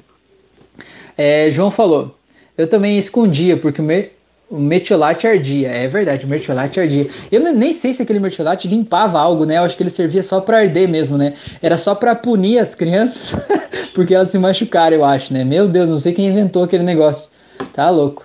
É, Charles falou: ninguém disse que seria fácil ou que seja fácil, mas se você quer, é possível, né, Charles? Exatamente, Charles. Ninguém disse que é fácil, a gente só está aqui dizendo que é possível. E o autoconhecimento dói. Ninguém disse que evoluir a consciência é gostoso, mas é prazeroso a médio e longo prazo, né? Faz a gente perceber e se desamarrar e se libertar de um monte de coisa que estão dentro da gente, né? É possível, mas não quer dizer que é fácil. A Maria falou: Eu tinha mágoa com uma pessoa até que liguei e resolvi o sentimento. Agora lembro da pessoa com alegria. Viu que legal? A Ilza falou: sim, é verdade. Charles falou: a consequência da escolha certa ou errada é tão somente sua. Deus, destino, sorte, não tem nada a ver com isso. Exatamente. O Charles tá, tá indo no, no direto na, na, veia hoje, hein, Charles? A Ilza falou: tá bom, vou fazer isso. A Maria falou: Magda, sou um pouco como tu nesse aspecto. Legal. Deixa eu ver o que mais que eu tinha anotado aqui. É, querer mudar o outro eu já falei. Vitimismo eu falei. É, culpar a culpar a pessoa por uma decisão que tomei. Isso aqui é uma coisa que gera muita mágoa também, tá? É, por exemplo, imagina que você é, tá culpando os teus filhos porque eles existem, né? Porque eles nasceram, porque a tua vida podia ser muito melhor enquanto você era livre para só depender de você e não tinha os seus filhos, né? Mas talvez você tomou uma decisão de ter os seus filhos e você está culpando eles por uma decisão que você tomou, certo? Ou você está com uma pessoa, um marido ou uma esposa, e você está culpando ele pela vida que você tem hoje, pensando que se você não tivesse ficado com ele ou com ela, você tivesse ficado com outra pessoa, ou tivesse ficado sozinho, você ia ter uma vida mais harmoniosa, mais prazerosa, ia estar melhor financeiramente, amorosamente, não sei o que lá e tal. Mas, meu, a culpa não é dele, a culpa não é de ninguém. A culpa seria tua. Mas eu não vou dizer que a culpa é tua porque você vai ficar se culpando e se vitimizando. Isso não vai te ajudar a evoluir, certo? A questão é você entender que todas as decisões que você tomou até hoje, de alguma forma, você está ganhando algo com elas, certo? E o que, que você está ganhando? O que, que você está ganhando com isso? Essa é a resposta que te leva para o autoconhecimento, certo? E parar de se culpar por uma decisão, porque quando você decidiu algo, você decidiu, tá bom? É, e outra coisa que gera mágoa também é você descontar nos outros, tá? Então, por exemplo, imagina assim que você tem é, uma vida estressante, um trabalho estressante, você tem um chefe chato, você tem um monte de coisa que está te causando mal-estar, raiva, é, sei lá, mal-estar na sua vida. E aí você vai lá e desconta, você acha que você não pode sentir raiva do teu chefe, não pode sentir raiva dos seus pais, né? Você não pode sentir raiva dos seus professores, e você acaba descontando essa raiva em quem? Em quem? em quem você mais ama, né? Às vezes na esposa, às vezes no marido, às vezes nos filhos. Você está transferindo o mal-estar de uma pessoa para outra. Você está transferindo a frustração da tua vida para uma outra pessoa, né? Então, esse negócio de você descontar o mal-estar em uma pessoa específica, né, acaba gerando muita mágoa também. Mágoa para você e mágoa para outra pessoa, tá bom? Deixa eu ver o que vocês falaram aqui e eu já vou para a última parte aqui da live agora, tá bom? É, a Ilza falou gratidão pelo aprendizado, meus amores. A Magda falou, para chegar à decisão de ligar, foi depois de várias sessões com o Rafael. Pois é, Magda, que legal que você ligou, né? Muito bem. Enfrentou os seus medos e ligou, né? Muito bom. É, tem uma pessoa que estava me falando que ela contava para si mesma uma história muito ruim da infância, de que a infância dela era muito ruim, aconteceram coisas ruins, que ela era muito triste e tal. E aí, quando ela começou a pensar sobre a infância, começou a pedir informações sobre as pessoas que viviam com ela na infância, né, tios, parentes, sobrinhos, pais, ela descobriu que ela não era nada daquilo que ela achava que ela era, né? Ela descobriu que a vida, de, a vida dela na infância foi muito melhor do que ela estava escrevendo na história da mente dela, né? Então olha só que, que loucura, né? Como a gente escreve a nossa história, né? Muito legal. É, a, Ilza, a Maria falou, Ilza, obrigada pela troca, legal. João perguntou, Rafael, quanto é uma sessão de hipnose? João, depende de profissional para profissional, depende de região para região, depende da cidade, do estado. Tem gente que trabalha com sessões, tem gente que trabalha com protocolos, né? Tem gente que trabalha com pacotes de sessões. É, cada um trabalha com uma questão diferente, tá? Então, se você quiser saber a minha, o valor da minha sessão, me pergunta lá no direct do Instagram que eu te respondo, tá? Eu não vou responder aqui na live porque as lives ficam disponíveis no YouTube lá por anos, né? Vão ficar lá no Spotify por anos, né? E o valor que eu falar aqui agora, ele provavelmente vai estar obsoleto muito rapidamente, né? Então me pergunta lá no direct que eu te respondo lá, tá bom? Beleza? A Ilza falou obrigada, Maria falou Magda, Quem sabe se não nos podemos ajudar uma outra? Olha aí que beleza, hein? O Bruno falou: Eu sinto raiva do meu pai ou muito amor, sei lá. Então a raiva e o amor são os dois polos, né? Da mesma linha, né? A raiva e o amor são os dois polos. Mas desconto muito nele. Ajo com ele exatamente como minha mãe agia comigo, a quem também sinto muita mágoa. Pois é, Bruno, então talvez, talvez tenha muita mágoa aí da sua mãe talvez, né? Talvez você se sentiu muito é, frustrado na infância pelo jeito que a tua mãe te tratava, né? E você, de alguma forma, por essa mágoa da mãe, acaba descontando no pai, que é quem tá aí perto, né? Quem tá aí perto. E, e também é interessante você pensar, Bruno, é, se você não tem filhos, a relação, se você não tiver filhos, né? A relação que você tem sobre como se cuida de uma pessoa, como se ama uma pessoa, né? Como se tá ali próximo, né? A relação de família que você aprendeu com alguém, você aprendeu com quem? Você aprendeu com a sua mãe e com seu pai, certo? E se você sentir que a tua mãe te amava e do jeito dela te amar era de um jeito meio agressivo, de um jeito meio violento, de um jeito meio assim de pegar no tranco ali, né? Aquele jeito assim, de certa forma, esse é um modelo que você tem dentro de você. E você está replicando esse modelo, né? Você está amando o teu pai do jeito que você aprendeu a ser amado pela sua mãe, né? E você está fazendo. Não é por mal, mas é o jeito que você aprendeu. Mas a questão é justamente essa. Não é porque eu aprendi assim que precisa ser assim para sempre, certo? É o jeito que eu faço até hoje, mas não precisa ser assim para sempre, né? A Magda falou sim, Maria. Maria falou Magda. Estou lá no grupo da Fran, manda direct no WhatsApp. O João falou certo. O João falou faz auto-hipnose para acordar cedo. Auto-hipnose para acordar cedo, João. Oh, deixa eu anotar aqui. Acordar cedo. Legal. João, faz o seguinte, João. Eu costumo fazer isso e para mim tem funcionado muito bem, João. Faça um teste, eu faço uma coisa comigo. É, quando eu vou deitar, quando eu vou dormir, né? eu fecho os olhos, relaxo. Quando eu não faço uma auto-hipnose, eu faço, eu vou criando uma auto-hipnose ali na hora, né? É, seguindo as minhas próprias imagens mentais que eu vou criando, né? É, eu vou criando a imagem, vou descendo a escadaria ali, vou pensando como eu quero registrar o dia que passou, né? E vou dizendo para mim mesmo que eu vou ter uma noite maravilhosa, que eu vou dormir bem, que eu vou descansar, que eu vou acordar super descansado. E quando eu tenho algo para fazer no dia seguinte, né? Que eu preciso acordar cedo, tem algo ali que, que eu tenho um horário, né? Eu coloco o celular para despertar, e eu digo para mim mesmo assim, eu vou acordar um minuto antes do celular despertar, para que quando o celular desperte, eu já esteja bem, já esteja tranquilo, né? Já esteja ali passado daquele ponto, pronto para levantar, né? E cara, tem funcionado muito bem comigo assim. Eu acordo, começo a olhar pro teto, digo assim, ele já vai despertar. Peraí, só um pouquinho. Eu fico olhando, olhando e não dá, dá certinho um minuto, mais ou menos alguns segundos ele desperta. Assim, é um negócio muito legal. Muito legal, mas a gente pode fazer uma live, quem sabe pode ser. A Ilza falou: sim, com certeza, podemos ajudar uns aos outros. Sou grata por tudo, vocês são os amores, amo vocês. Também amamos você, Ilza. A Nereida falou: live maravilhosa, muito legal. A Nereida, inclusive, fez uma, uma sessão de hipnose com uma pessoa aí que ela publicou no grupo dos alunos lá do Facebook, que foi uma coisa mais linda, né, Nereida? Muito bom, né? É muito legal saber que quando a gente tem esse conhecimento né, da hipnose, da auto-hipnose, é, isso está dentro da gente, a gente pode ajudar as pessoas onde a gente esteja, né? A gente não precisa necessariamente decidir que vai ser um terapeuta de hipnose, mas a vida traz para a gente situações, circunstâncias, pessoas que a gente pode ajudar e praticar, muito legal. A Magda falou, pode deixar Maria que te encontra. A Nereida falou, prefiro para dormir, fiz isso ontem, legal. A Maria falou, essa live devia ser partilhada lá no grupo de alunos, como foi a da semana passada. Essa live foi maravilhosa, pela informação e energia que se trocou aqui. Obrigada, Magda. Foi legal, né? A Nereida falou, sou outra pessoa agora. Que legal, Nereida. Tá, gente, deixa eu finalizar essa live aqui agora, então, com o seguinte.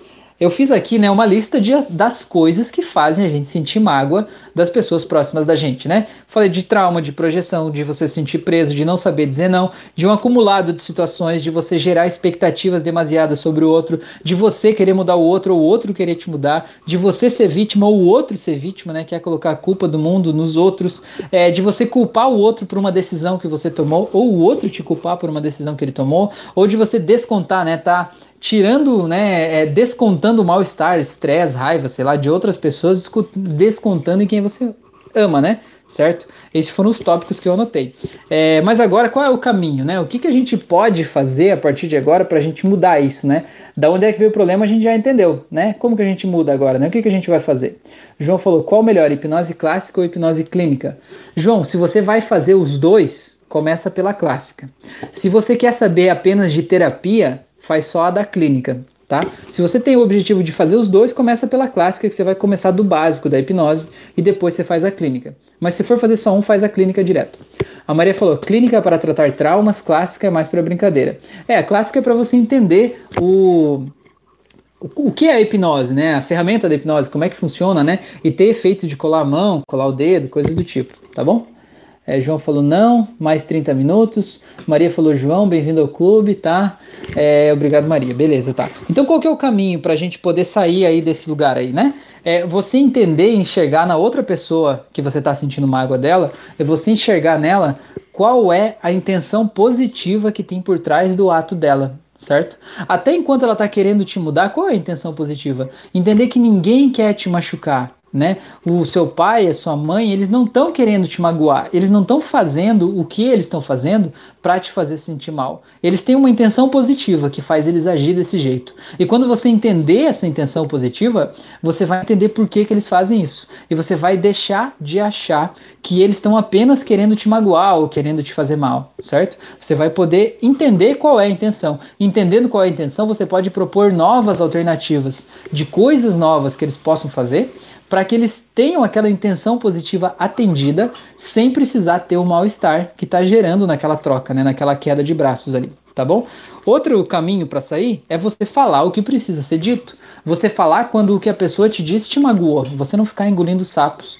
Você dizer como você se sente em relação ao que a pessoa disse, né? Você dizer como você está se sentindo, você dizer não quando precisa dizer não, você entender que às vezes a gente está reagindo às pessoas conforme emoções que a gente guardou aqui dentro de histórias lá do passado. A gente está descontando em quem não é o culpado, né? A gente está culpando a pessoa que não tem nada a ver com aquelas mágoas lá do passado, né? A gente está sangrando em cima de quem não nos feriu, mas que a gente precisa falar sobre o que está acontecendo da, da gente, né?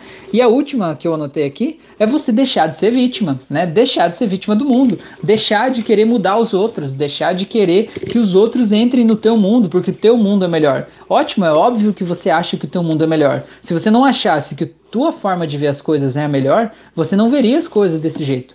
Você vê assim porque você acha que é melhor. Mas esse melhor só serve para você, não serve para todo mundo. Entende? Esse é o teu melhor, não é o melhor do outro. E se o melhor do outro é ser exatamente o oposto de você, tá tudo bem.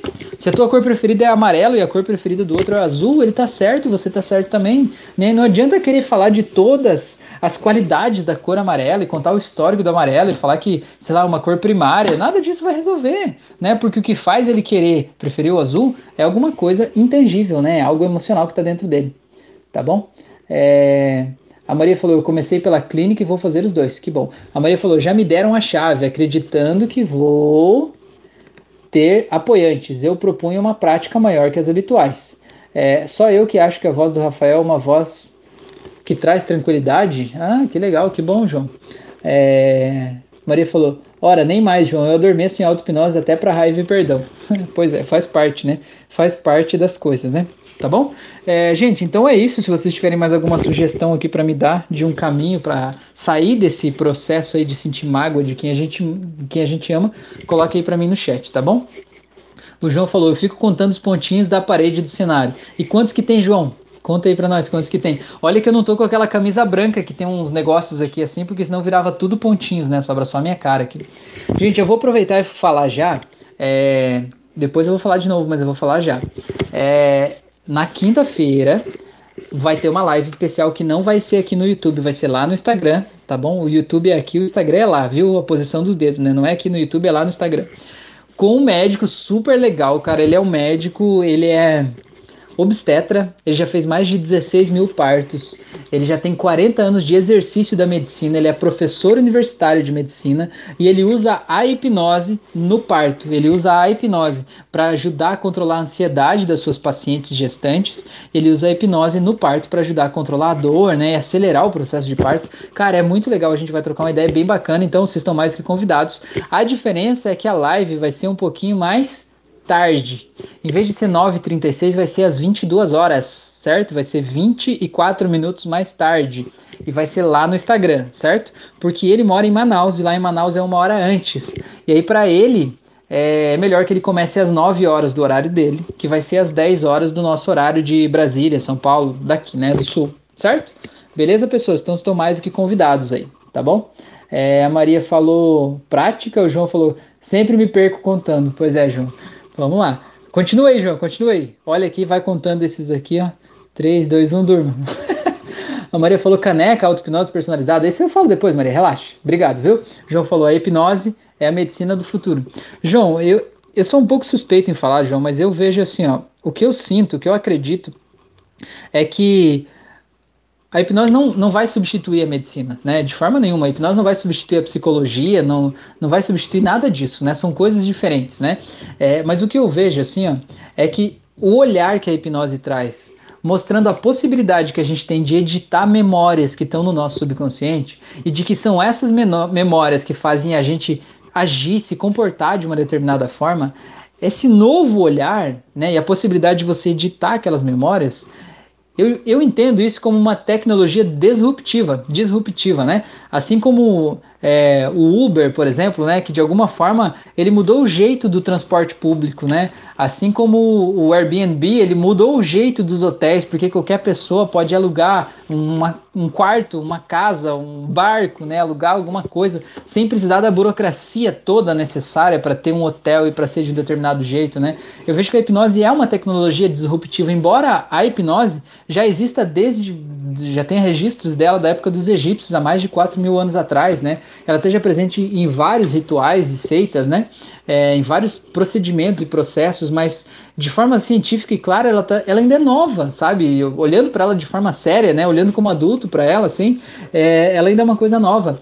E a gente está popularizando isso aos poucos, né? E mostrando o quanto essa ferramenta é incrível, né? O quanto ela não é uma coisa de misticismo ou de esoterismo, assim, é um... A, a neurociência prova que a gente pode editar as memórias e quando a gente edita, aquela emoção não está mais lá presente, né? Eu acho isso muito legal. Mas eu vejo também que, assim, ó, por exemplo, ó, a medicina, né, do jeito que a, que a gente tem, assim, é, a medicina é, normal é alopática, né, que chama, é, ela é necessária, porque pensa bem, você tá na rua, né? Você foi atropelado por algum motivo e, sei lá, teve o pé amputado. Você vai chegar lá no hospital com aquele pé sangrando, você não precisa curar as suas emoções, você não precisa de um exercício de relaxamento, você não precisa resolver os seus traumas. Cara, você precisa que alguém vá ali, pegue os teus tendões ali e costure, faça o que for preciso, entendeu? Coloque teu pé no lugar. Alguém que entenda do teu corpo físico, sabe? Alguém que coloque as coisas onde elas devem estar, alguém que é, é, remende o que precisa ser remendado, que faça a reparação dos hormônios necessários, né? Transfusão sanguínea, tudo que tem físico no teu corpo físico seja reparado, né? É isso que a medicina faz, né? Cuida do teu corpo físico é, para que ele esteja bem. O que é, foge um pouco da área da medicina e é natural, né? Não faz parte do olhar da medicina olhar para isso. É entender que as nossas emoções, o nosso jeito de olhar para a vida e registrar as nossas histórias interfere completamente na química do nosso corpo, interfere no nosso jeito de pensar, de agir, no jeito que a gente se coloca, inclusive na velocidade com que a gente cura as nossas feridas, na velocidade com que a gente é, repara o nosso próprio corpo, né? A velocidade, inclusive, com que a gente mostra é, e somatiza emoções de forma física no nosso corpo, entende? Então eu entendo que não são coisas diferentes, não é a hipnose é a medicina do futuro. Eu vejo que a hipnose é uma tecnologia disruptiva que por esse olhar de terapia, ela vai sim mudar muita coisa, ela tá mudando muita coisa. E é o fato dela ser tão diferente que faz com que ela seja tão criticada, faz com que ela seja tão assim jogada para baixo, ridicularizada, né? Porque de certa forma ela mexe com coisas que estão muito bem sedimentadas na nossa cultura, na nossa sociedade, né? Como a cultura do remédio, por exemplo, né? Ah, tá com ansiedade, toma um remédiozinho lá. Não consegue dormir, toma um remédio para dormir, né? Tá com depressão, toma um remédio da depressão, né? Muda o, a química do corpo que tudo vai ficar bem, né? E você sabe que na prática mudar a química serve naquele momento para melhorar a química do teu corpo. Mas se não mudar os pensamentos, as histórias que estão causando aquele desequilíbrio no teu corpo, você vai ficar refém daquele remédio sempre, né? Beleza? É, a Maria falou, ui, agora baralhei-me com as contas da live de quinta. O João falou, faz auto-hipnose para quem tem medo de barata. Pois é, já me pediram auto-hipnose para fobia, mas não fiz ainda. A Maria falou, João Marcos, se as fobias fossem só as baratas e não de todos os bichos, o Rafael não faria mais nada na vida. É, mas se fosse assim, só faria uma auto-hipnose para fobia de, de fobias gerais, né? É, mas o detalhe da fobia, eu não fiz isso ainda, sabe por quê? Porque muitas vezes a barata não é só um fato específico. Às vezes você está projetando na barata algo maior, né? Vou dar um exemplo de um aluno meu que ele atendeu uma moça que tinha fobia de direção. E o que ele descobriu é que essa moça teve um ex-namorado e esse ex-namorado era meio maluco na direção, né? Ele teve vários acidentes, ele era imprudente, ele fazia um monte de coisa. E quando ela dirigia e ele estava junto, ele fazia dela ali uma vida, um inferno ali, né? De certa forma, né? E de alguma forma, ela associou não os traumas da direção, mas ela associou o mal-estar que ela sentia enquanto estava com ele no relacionamento inteiro, ela associou o fato de dirigir, né? Então a gente pode dissociar aquele mal-estar da direção. Mas o ideal é você fazer uma terapia para ela soltar o mal-estar que ela tem ligado a ele, porque uh, a direção só estava mostrando que o mal-estar estava lá, entende? A fobia da direção só estava mostrando que tem uma emoção ali que está, é, de certa forma, ruim, né? E que ele precisa tratar, entende? Então a gente não só solta, mas a gente trata, tá bom? A Maria falou: João Marcos, assistirei a live de hipnose com anestesia. Assiste isso, a live de hipnose com anestesia. João falou: Você falando sobre amputar o braço me lembrou de uma cena que eu vi. Tinha um gato embaixo da caminhonete. O motorista não viu e passou, tal. E que coisa, não vou nem ler o resto. Maria, por falar em preconceitos, ouvi essa semana que a hipnose é uma cura imediata, mas não de longo prazo. Legal, você concorda com isso, Maria? Hipnose é uma cura imediata, mas não de longo prazo. Para mim tem várias coisas erradas nessa frase e eu acho que é, não sei nem por onde é que eu começo. Primeiro que aqui no Brasil falar de cura é crime, né? É o crime de curandeirismo. Então hipnose nunca é cura, hipnose é tratamento. Né? O, a mudança é imediata. Né? Quando você faz uma mudança nas histórias que estão dentro da pessoa, histórias que causam aquele mal-estar, a mudança é imediata. Né? Agora, não é para sempre. A gente pode analisar isso de várias formas, tá? A primeira delas, existem pessoas que dizem assim: ah, hipnose é só sugestão e sugestão passa. Eu concordo. Se você só der uma sugestão, a sugestão vai passar. Do tipo assim, aquelas pessoas que vão naqueles é, aqueles seminários de final de semana de coach que a galera vai dizer assim: vai lá, você é foda, você é bom, você é inteligente, você é demais. A pessoa entra naquela energia e fica lá batendo no peito e entrando num nível alto de energia e diz: uhul, eu posso tudo, eu posso o que eu quiser e tal. E a pessoa tá ali se sentindo o máximo. Isso ali é sugestão, certo? Você é bom, você é forte, você consegue, não sei o que lá, tarará. Isso ali é sugestão. A pessoa tá lá se sentindo: oh, eu posso tudo, né? Beleza. Terminou o seminário no domingo à noite. A pessoa vai dormir se sentindo o máximo, né? Segunda de manhã, ela chega no trabalho dela, olha para aquele chefe, para aquelas pessoas, olha para as coisas. E onde é que vai parar aquela sugestão? Lá na lata do lixo. Porque ela não colapsou a rede neural que causa o mal-estar, certo? Se ela está sentindo mal-estar, é porque no dia a dia dela, ou nas histórias dela que ela viveu até ali, está sendo gerado um mal-estar que está fazendo aquele mal-estar se acumular na vida dela. Você vai num seminário desse, você transborda aquele mal-estar se sente bem. Mas se você não ressignificar o que causa o mal-estar, é óbvio que aquilo ali vai passar, né? Então, se você vê a hipnose, se você for em um lugar com um hipnotista que trabalhe só com sugestão, é óbvio que ela vai passar certo? Agora, se você ressignificar as histórias, as memórias que estão guardadas lá na cabecinha da pessoa linda, que fazem ela se sentir de um determinado jeito, e a partir desse momento que essas memórias estão reescritas, ela não vai mais se sentir daquele jeito, ela vai se sentir de um outro jeito mais positivo. E isso é permanente. Agora, por permanente, a gente pode dizer que a pessoa nunca mais na vida dela vai sentir um sintoma? A gente não pode dizer. Sabe por quê? Porque as pessoas são pessoas. As pessoas são seres humanos, né? É, e as pessoas elas têm uma capacidade incrível de criar novos problemas, não é? De criar novas possibilidades. Por exemplo, assim, ah, vamos dizer, a pessoa fez um tratamento por hipnose para controlar a ansiedade. Ela era muito ansiosa, tomava remédio, não dormia, tinha um vício, beleza. E aí ela fez um tratamento e resolveu. Resolveu estar tá se sentindo bem, se sentindo em paz, se sentindo plena, se sentindo feliz da vida. Quer dizer que ela vai passar o resto da vida dela né? Imagina que a pessoa tem 18 anos, ela fez isso, está se sentindo bem. Ela vai passar o resto da vida dela se sentindo plena, em paz, porque lá, quando ela tinha 18 anos, ela fez o tratamento. Não é necessariamente assim, porque essa pessoa pode se envolver em outras situações da vida que causem nela outro tipo de ansiedade. Ela pode ter novos desafios que ela talvez ela não saiba ainda como lidar totalmente com aqueles desafios, né? Isso quer dizer que a hipnose não funcionou? Bom, veja bem, a pessoa tinha 18 anos, tomava cinco tipos de remédio, não dormia de noite, tinha três vícios diferentes, fez a auto-hipnose, ah, fez a hipnose e acabou tudo isso. Aí, cinco anos depois, depois que ela se formou na faculdade, quando ela foi para o mercado de trabalho, ela começou a se sentir ansiosa sobre o trabalho que ela escolheu, sobre o chefe. Aí quer dizer que todo o benefício que ela teve nesses cinco anos não funcionou porque ela estava num quadro ansioso novamente? Vamos pensar sobre isso, né? Vamos pensar sobre isso e vamos definir sobre o que faz sentido com cura, né? O que, que faz sentido aí para vocês, tá bom? É... O João falou certo, Maria, vou assistir. A Maria, Maria falou, João Marcos, é recente a live, tem duas semanas. Maria falou que não concorda com aquilo. Bruno Passo falou, Rafael, você vai salvar muita gente ainda. Grande abraço. Que legal, Bruno. Fico muito feliz de saber isso. É, Maria falou, a pessoa foi mais longe de usar o termo âncora sem saber do que falava. É, a Ilza falou, boa noite, gente. Valeu. João falou beijos, a Maria falou as âncoras passam com o tempo, as minhas ainda uso, não passaram ainda. Então, Maria, essa que é a questão. A âncora, a âncora que a Maria está falando, para quem não sabe, é assim: você vai fazer uma auto-hipnose, quando você acessa um estado emocional positivo, você vai lá e, sei lá, fecha a mão direita, e essa é a tua âncora daquele estado, né? Sempre que você quiser sentir isso, você fecha a mão direita. Agora, o que, que você precisa entender, certo? A pessoa que falou isso para Maria é uma pessoa que não entende da hipnose, né? Pelo menos não do jeito moderno que a hipnose é, né? O que, que é uma âncora? É você entender que o poder não está na tua mão, né? O poder não é do hipnólogo que te hipnotizou. A, a, coisa que você precisa entender é que essa mão é uma âncora que vai te levar para um estado emocional que está aqui na sua mente, certo? Que você pré-determinou como um programa de computador, certo? Então, quando você vai ativar a âncora, você não pode dizer assim, ai, agora eu tô me sentindo triste aqui, agora eu vou ver se essa âncora funciona. Eu vou ficar falando assim, ai, não, não funcionou para mim agora, ah, então passou o efeito da âncora, não funciona mais.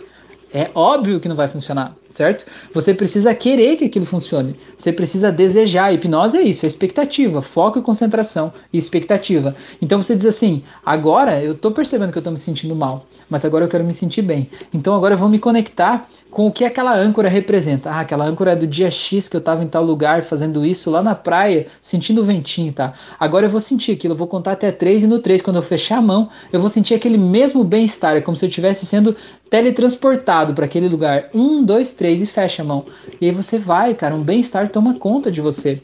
E se você fizer do jeito certo, a âncora ela nunca vai diminuir de intensidade, porque cada vez que você fizer ela e ela te levar para aquele estado de bem-estar, você vai reforçar essa âncora, você vai deixar ela mais forte e cada vez ela vai ficar mais forte dentro de você, né? Então a pessoa que acha que a âncora envelhece, que ela perde o efeito, é a pessoa que não assumiu a responsabilidade dela no processo. Ela acha que é o hipnólogo que tem o poder da âncora dela e que se a âncora dela está desaparecendo é porque o hipnólogo é ruim, né? Então falta um pouco de entendimento, né? Pelo menos é o que eu entendo, né?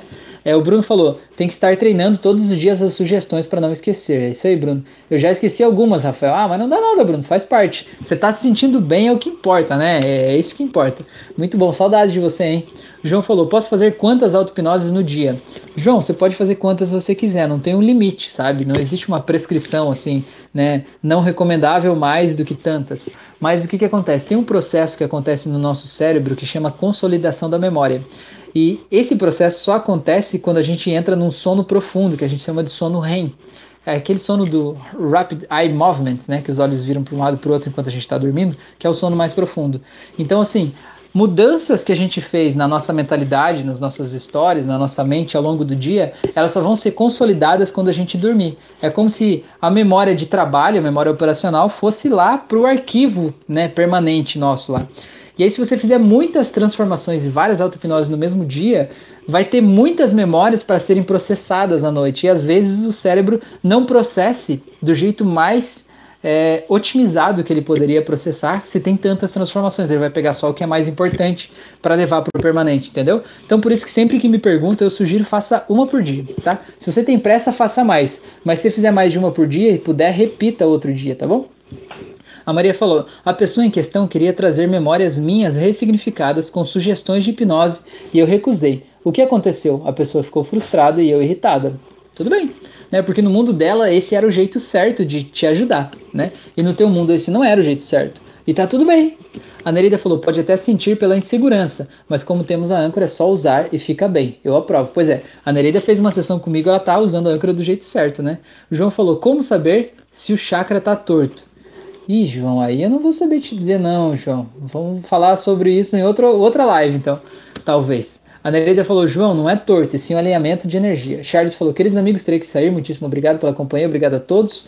Pelo conhecimento compartilhado, tem feito imenso bem a minha vida e penso que todos os demais. Valeu, Charles. Muito obrigado por você estar aqui também, toda a contribuição. Isso foi muito bem, muito bom, hein? Sua contribuição é muito boa. É, o João falou isso, isso, isso. Tchau, Charles. Nereida falou equilíbrio de energia, entendeu? Beleza? O Charles falou que a proteção e bênção de Deus estejam sobre todos vocês. Beleza? Boa noite, tá, beleza. Gente, bora lá então, vamos pra, pra prática agora, senão a gente não vai fazer essa prática aí, tá bom? Vou pedir já para vocês fechar os olhos, relaxar profundamente, sentir a respiração entrando aí é, no corpo de vocês, imaginar como se esse ar tivesse uma corzinha especial, que vai te trazendo uma paz, um relaxamento, uma tranquilidade, e você vai sentindo o bem-estar tomando conta de você. Eu quero que você pense se esse relaxamento tivesse uma cor, que cor que seria essa? Como é que você se sente com a presença dessa cor dentro de você, entrando no seu coração, te enchendo de paz, de carinho, de tranquilidade, de amor, de luz? E vá sentindo essa sensação boa, quase como uma leve coceguinha, tocando suavemente dentro de você, te trazendo uma paz, uma luz tão especial, um relaxamento, um prazer, uma vida nova, te fazendo se conectar com quem você é de verdade. E agora eu quero que você se lembre de um dia em que você estava muito, muito relaxado, muito em paz. Eu não sei que dia é esse, eu não sei que situação é essa, mas você com certeza vai encontrar um dia em que foi muito bom para você se sentir muito em paz, muito feliz, muito tranquilo. E à medida que você vai se lembrando desse dia, você vai sentindo esse relaxamento todo tomando conta de você, mais e mais forte e vai ouvindo essa música e vai se lembrando de como é gostoso estar tá aí nesse momento, tão feliz, tão em paz, tão relaxado, tão tranquilo. Muito bem. E agora que você está aí, eu quero que você se lembre agora do dia mais feliz da tua vida. E agora eu quero que você faça o exercício de quando eu contar até três, se imaginar se projetando lá nesse dia como se você estivesse vivendo esse dia de novo, como se fosse agora, em um, dois, três. E perceba como é esse dia. E perceba porque de todos os dias que você já viveu na tua vida, por que você escolheu especificamente esse dia? O que que esse dia tem de tão especial, de tão importante para você? Você está aí com alguém? Você está sozinho, sozinha? Como é que você se sente estando aí nessa memória? E por que que essa memória te faz tão bem? Por que que essa memória te enche? de alegria, por que, que esse é o dia mais feliz da tua vida? Entenda o contexto, a circunstância, por que, que você está aí? E sinta essa felicidade, essa plenitude tomando conta de você. Eu vou contar de 1 até 3, e no 3 essa alegria vai ficar quase insuportável, tão forte dentro de você que você vai dar um sorriso aí agora, se lembrando de toda a alegria daquele momento e sentindo ela de novo agora em 1, 2, 3. Sinta isso, como é bom, como te faz bem. Como isso te traz paz, te traz relaxamento, como você se sente bem, se sente alegre. Eu vou contar até três e essa alegria vai ficar ainda mais forte dentro de você. Em um, dois, três, agora. E agora, repleto dessa alegria, eu quero que você pense se é possível você sentir algum tipo de tristeza, de mágoa, de decepção, de desânimo. Se é possível você sentir algo ruim aí nesse momento, ou se tem espaço somente para alegria. Nesse estado de recursos tão positivo que você tá, a alegria é tão forte, tão grande, que é como se tudo ficasse mais colorido e como se fosse impossível sentir qualquer coisa que não seja alegria e amor incondicional nesse momento.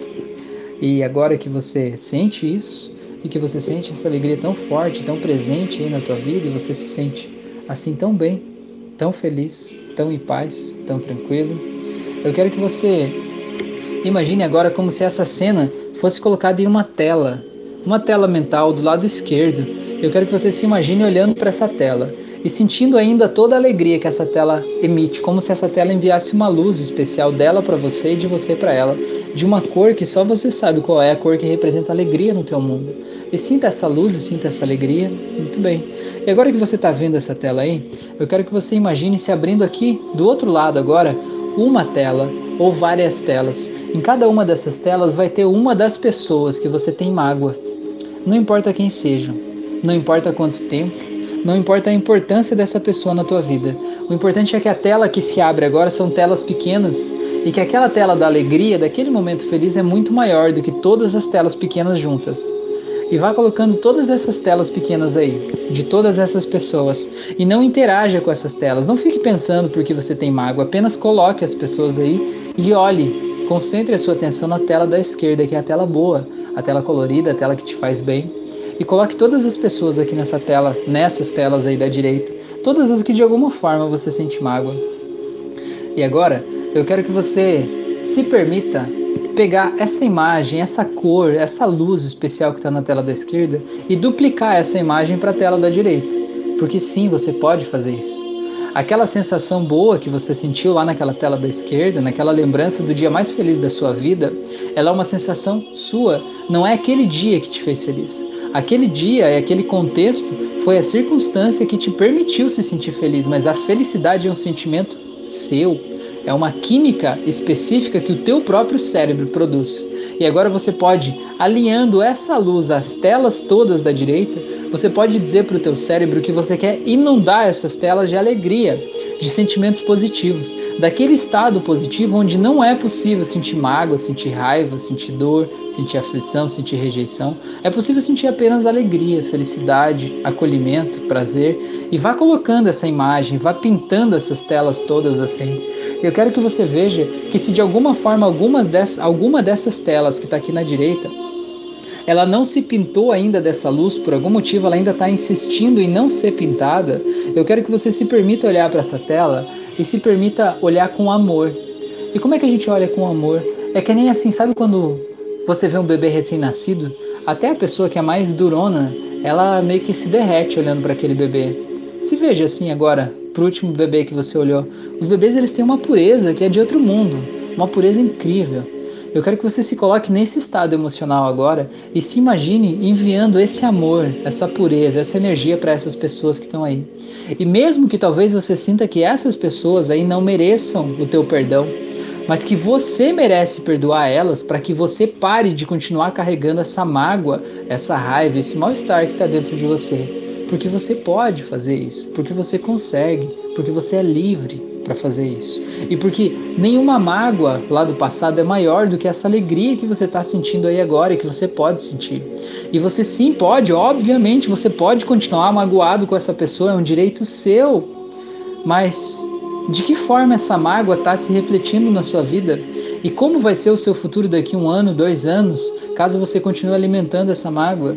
E como ele poderia ser caso você se libertasse dessa mágoa e pudesse ser livre, completamente livre por você, não pela outra pessoa. E à medida que você sente tudo isso, você sente que essas telas vão todas ficando pintadas e que tudo vai ficando bem. E que a partir de agora, sempre que você olhar para essas pessoas que estão aí, você vai poder sentir essa energia boa de bem-estar.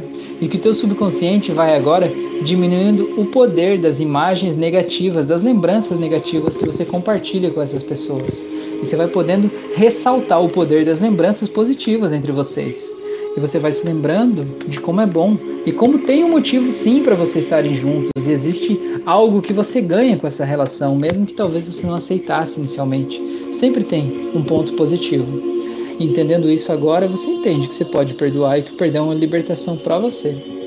E para você saber agora que essa transformação aconteceu, eu vou contar de 1 até 7 e no 7 você vai poder abrir os olhos trazendo essa alegria para o dia de hoje, esse estado tão incrível de felicidade. E sabendo que a partir de agora, a sua rede neural, onde essas pessoas estavam, agora ela está colapsada e pintada dessa energia gostosa, dessa alegria, dessa felicidade que você está sentindo muito bem. Então simplesmente vá voltando e abra os olhos no 7. Em 1, 2, vai voltando, 3, cada vez mais, cada vez mais alegre, 4, se sentindo muito bem, muito alegre. Cinco, sabendo que você mudou a tua relação com essas pessoas e você está livre por você e não pelos outros. Seis, e vai voltando mais e mais e saindo desse estado de transe. Sete, seja bem-vindo de volta, seja bem-vinda, pode abrir os olhos. Muito bem, pessoas. Então eu quero que vocês me contem aqui como é que vocês se sentiram, como é que foi a experiência. Enquanto isso, eu já vou fazendo aquele convite, né? Você está me ouvindo pelo Spotify? Venha participar ao vivo das lives toda segunda e quinta-feira à noite no YouTube é que a gente trocando ideias, é sempre mais legal, a tua opinião é importante, eu quero saber o que você acha, o que você pensa, né? Traz a tua pergunta aqui, quem sabe a gente pode construir junto um entendimento diferente, te ajudar a ampliar o teu mapa para olhar para a situação de um jeito diferente, tá? A live da próxima quinta-feira vai ser no Instagram e não aqui no YouTube, vai ser com um médico, a gente vai falar sobre o uso da hipnose na gravidez e no parto, tá? É, você está mais do que convidado, em vez de ser às 9h36 da noite, vai ser às 10 excepcionalmente nessa quinta agora, tá bom? É, eu tenho um curso gratuito de hipnose clínica, tenho curso de hipnose clássica, eu tenho curso de hipnose aplicada ao controle da ansiedade, os links estão todos aqui na descrição desse vídeo. Eu tenho uma caneca bem legal que está à venda aí também, lá no link da biografia do Instagram tem o um link para você comprar uma caneca bem legal que traz bastante. É, frases empoderadoras aí para você se lembrar do quanto você é responsável pela tua própria vida, né? É, deixa eu ver o que mais que eu tenho para falar. Eu tenho várias auto-hipnoses aqui no canal do YouTube e também no Spotify, que são como mini sessões de terapia para você ajudar a ressignificar algumas coisas aí da tua vida que talvez estejam te impedindo de ser a pessoa mais incrível que você pode ser e que você merece ser, tá? É, deixa eu ver o que mais que eu tenho para falar. Eu faço sessões de hipnose clínica à distância e presencialmente, então se você quiser né, que eu te ajude a reescrever a tua história por meio do transe hipnótico, né, me manda uma mensagem lá no direct do Instagram, que aí eu posso fazer esse atendimento à distância presencialmente. Faço sessões de auto-hipnose também, né, é, exclusivas, individuais. Se você quiser me mandar uma mensagem lá também que eu te explico como é que funciona. É, deixa eu ver, o que mais? Tá, acho que falei tudo, né? Tem várias meditações guiadas da Fran lá também.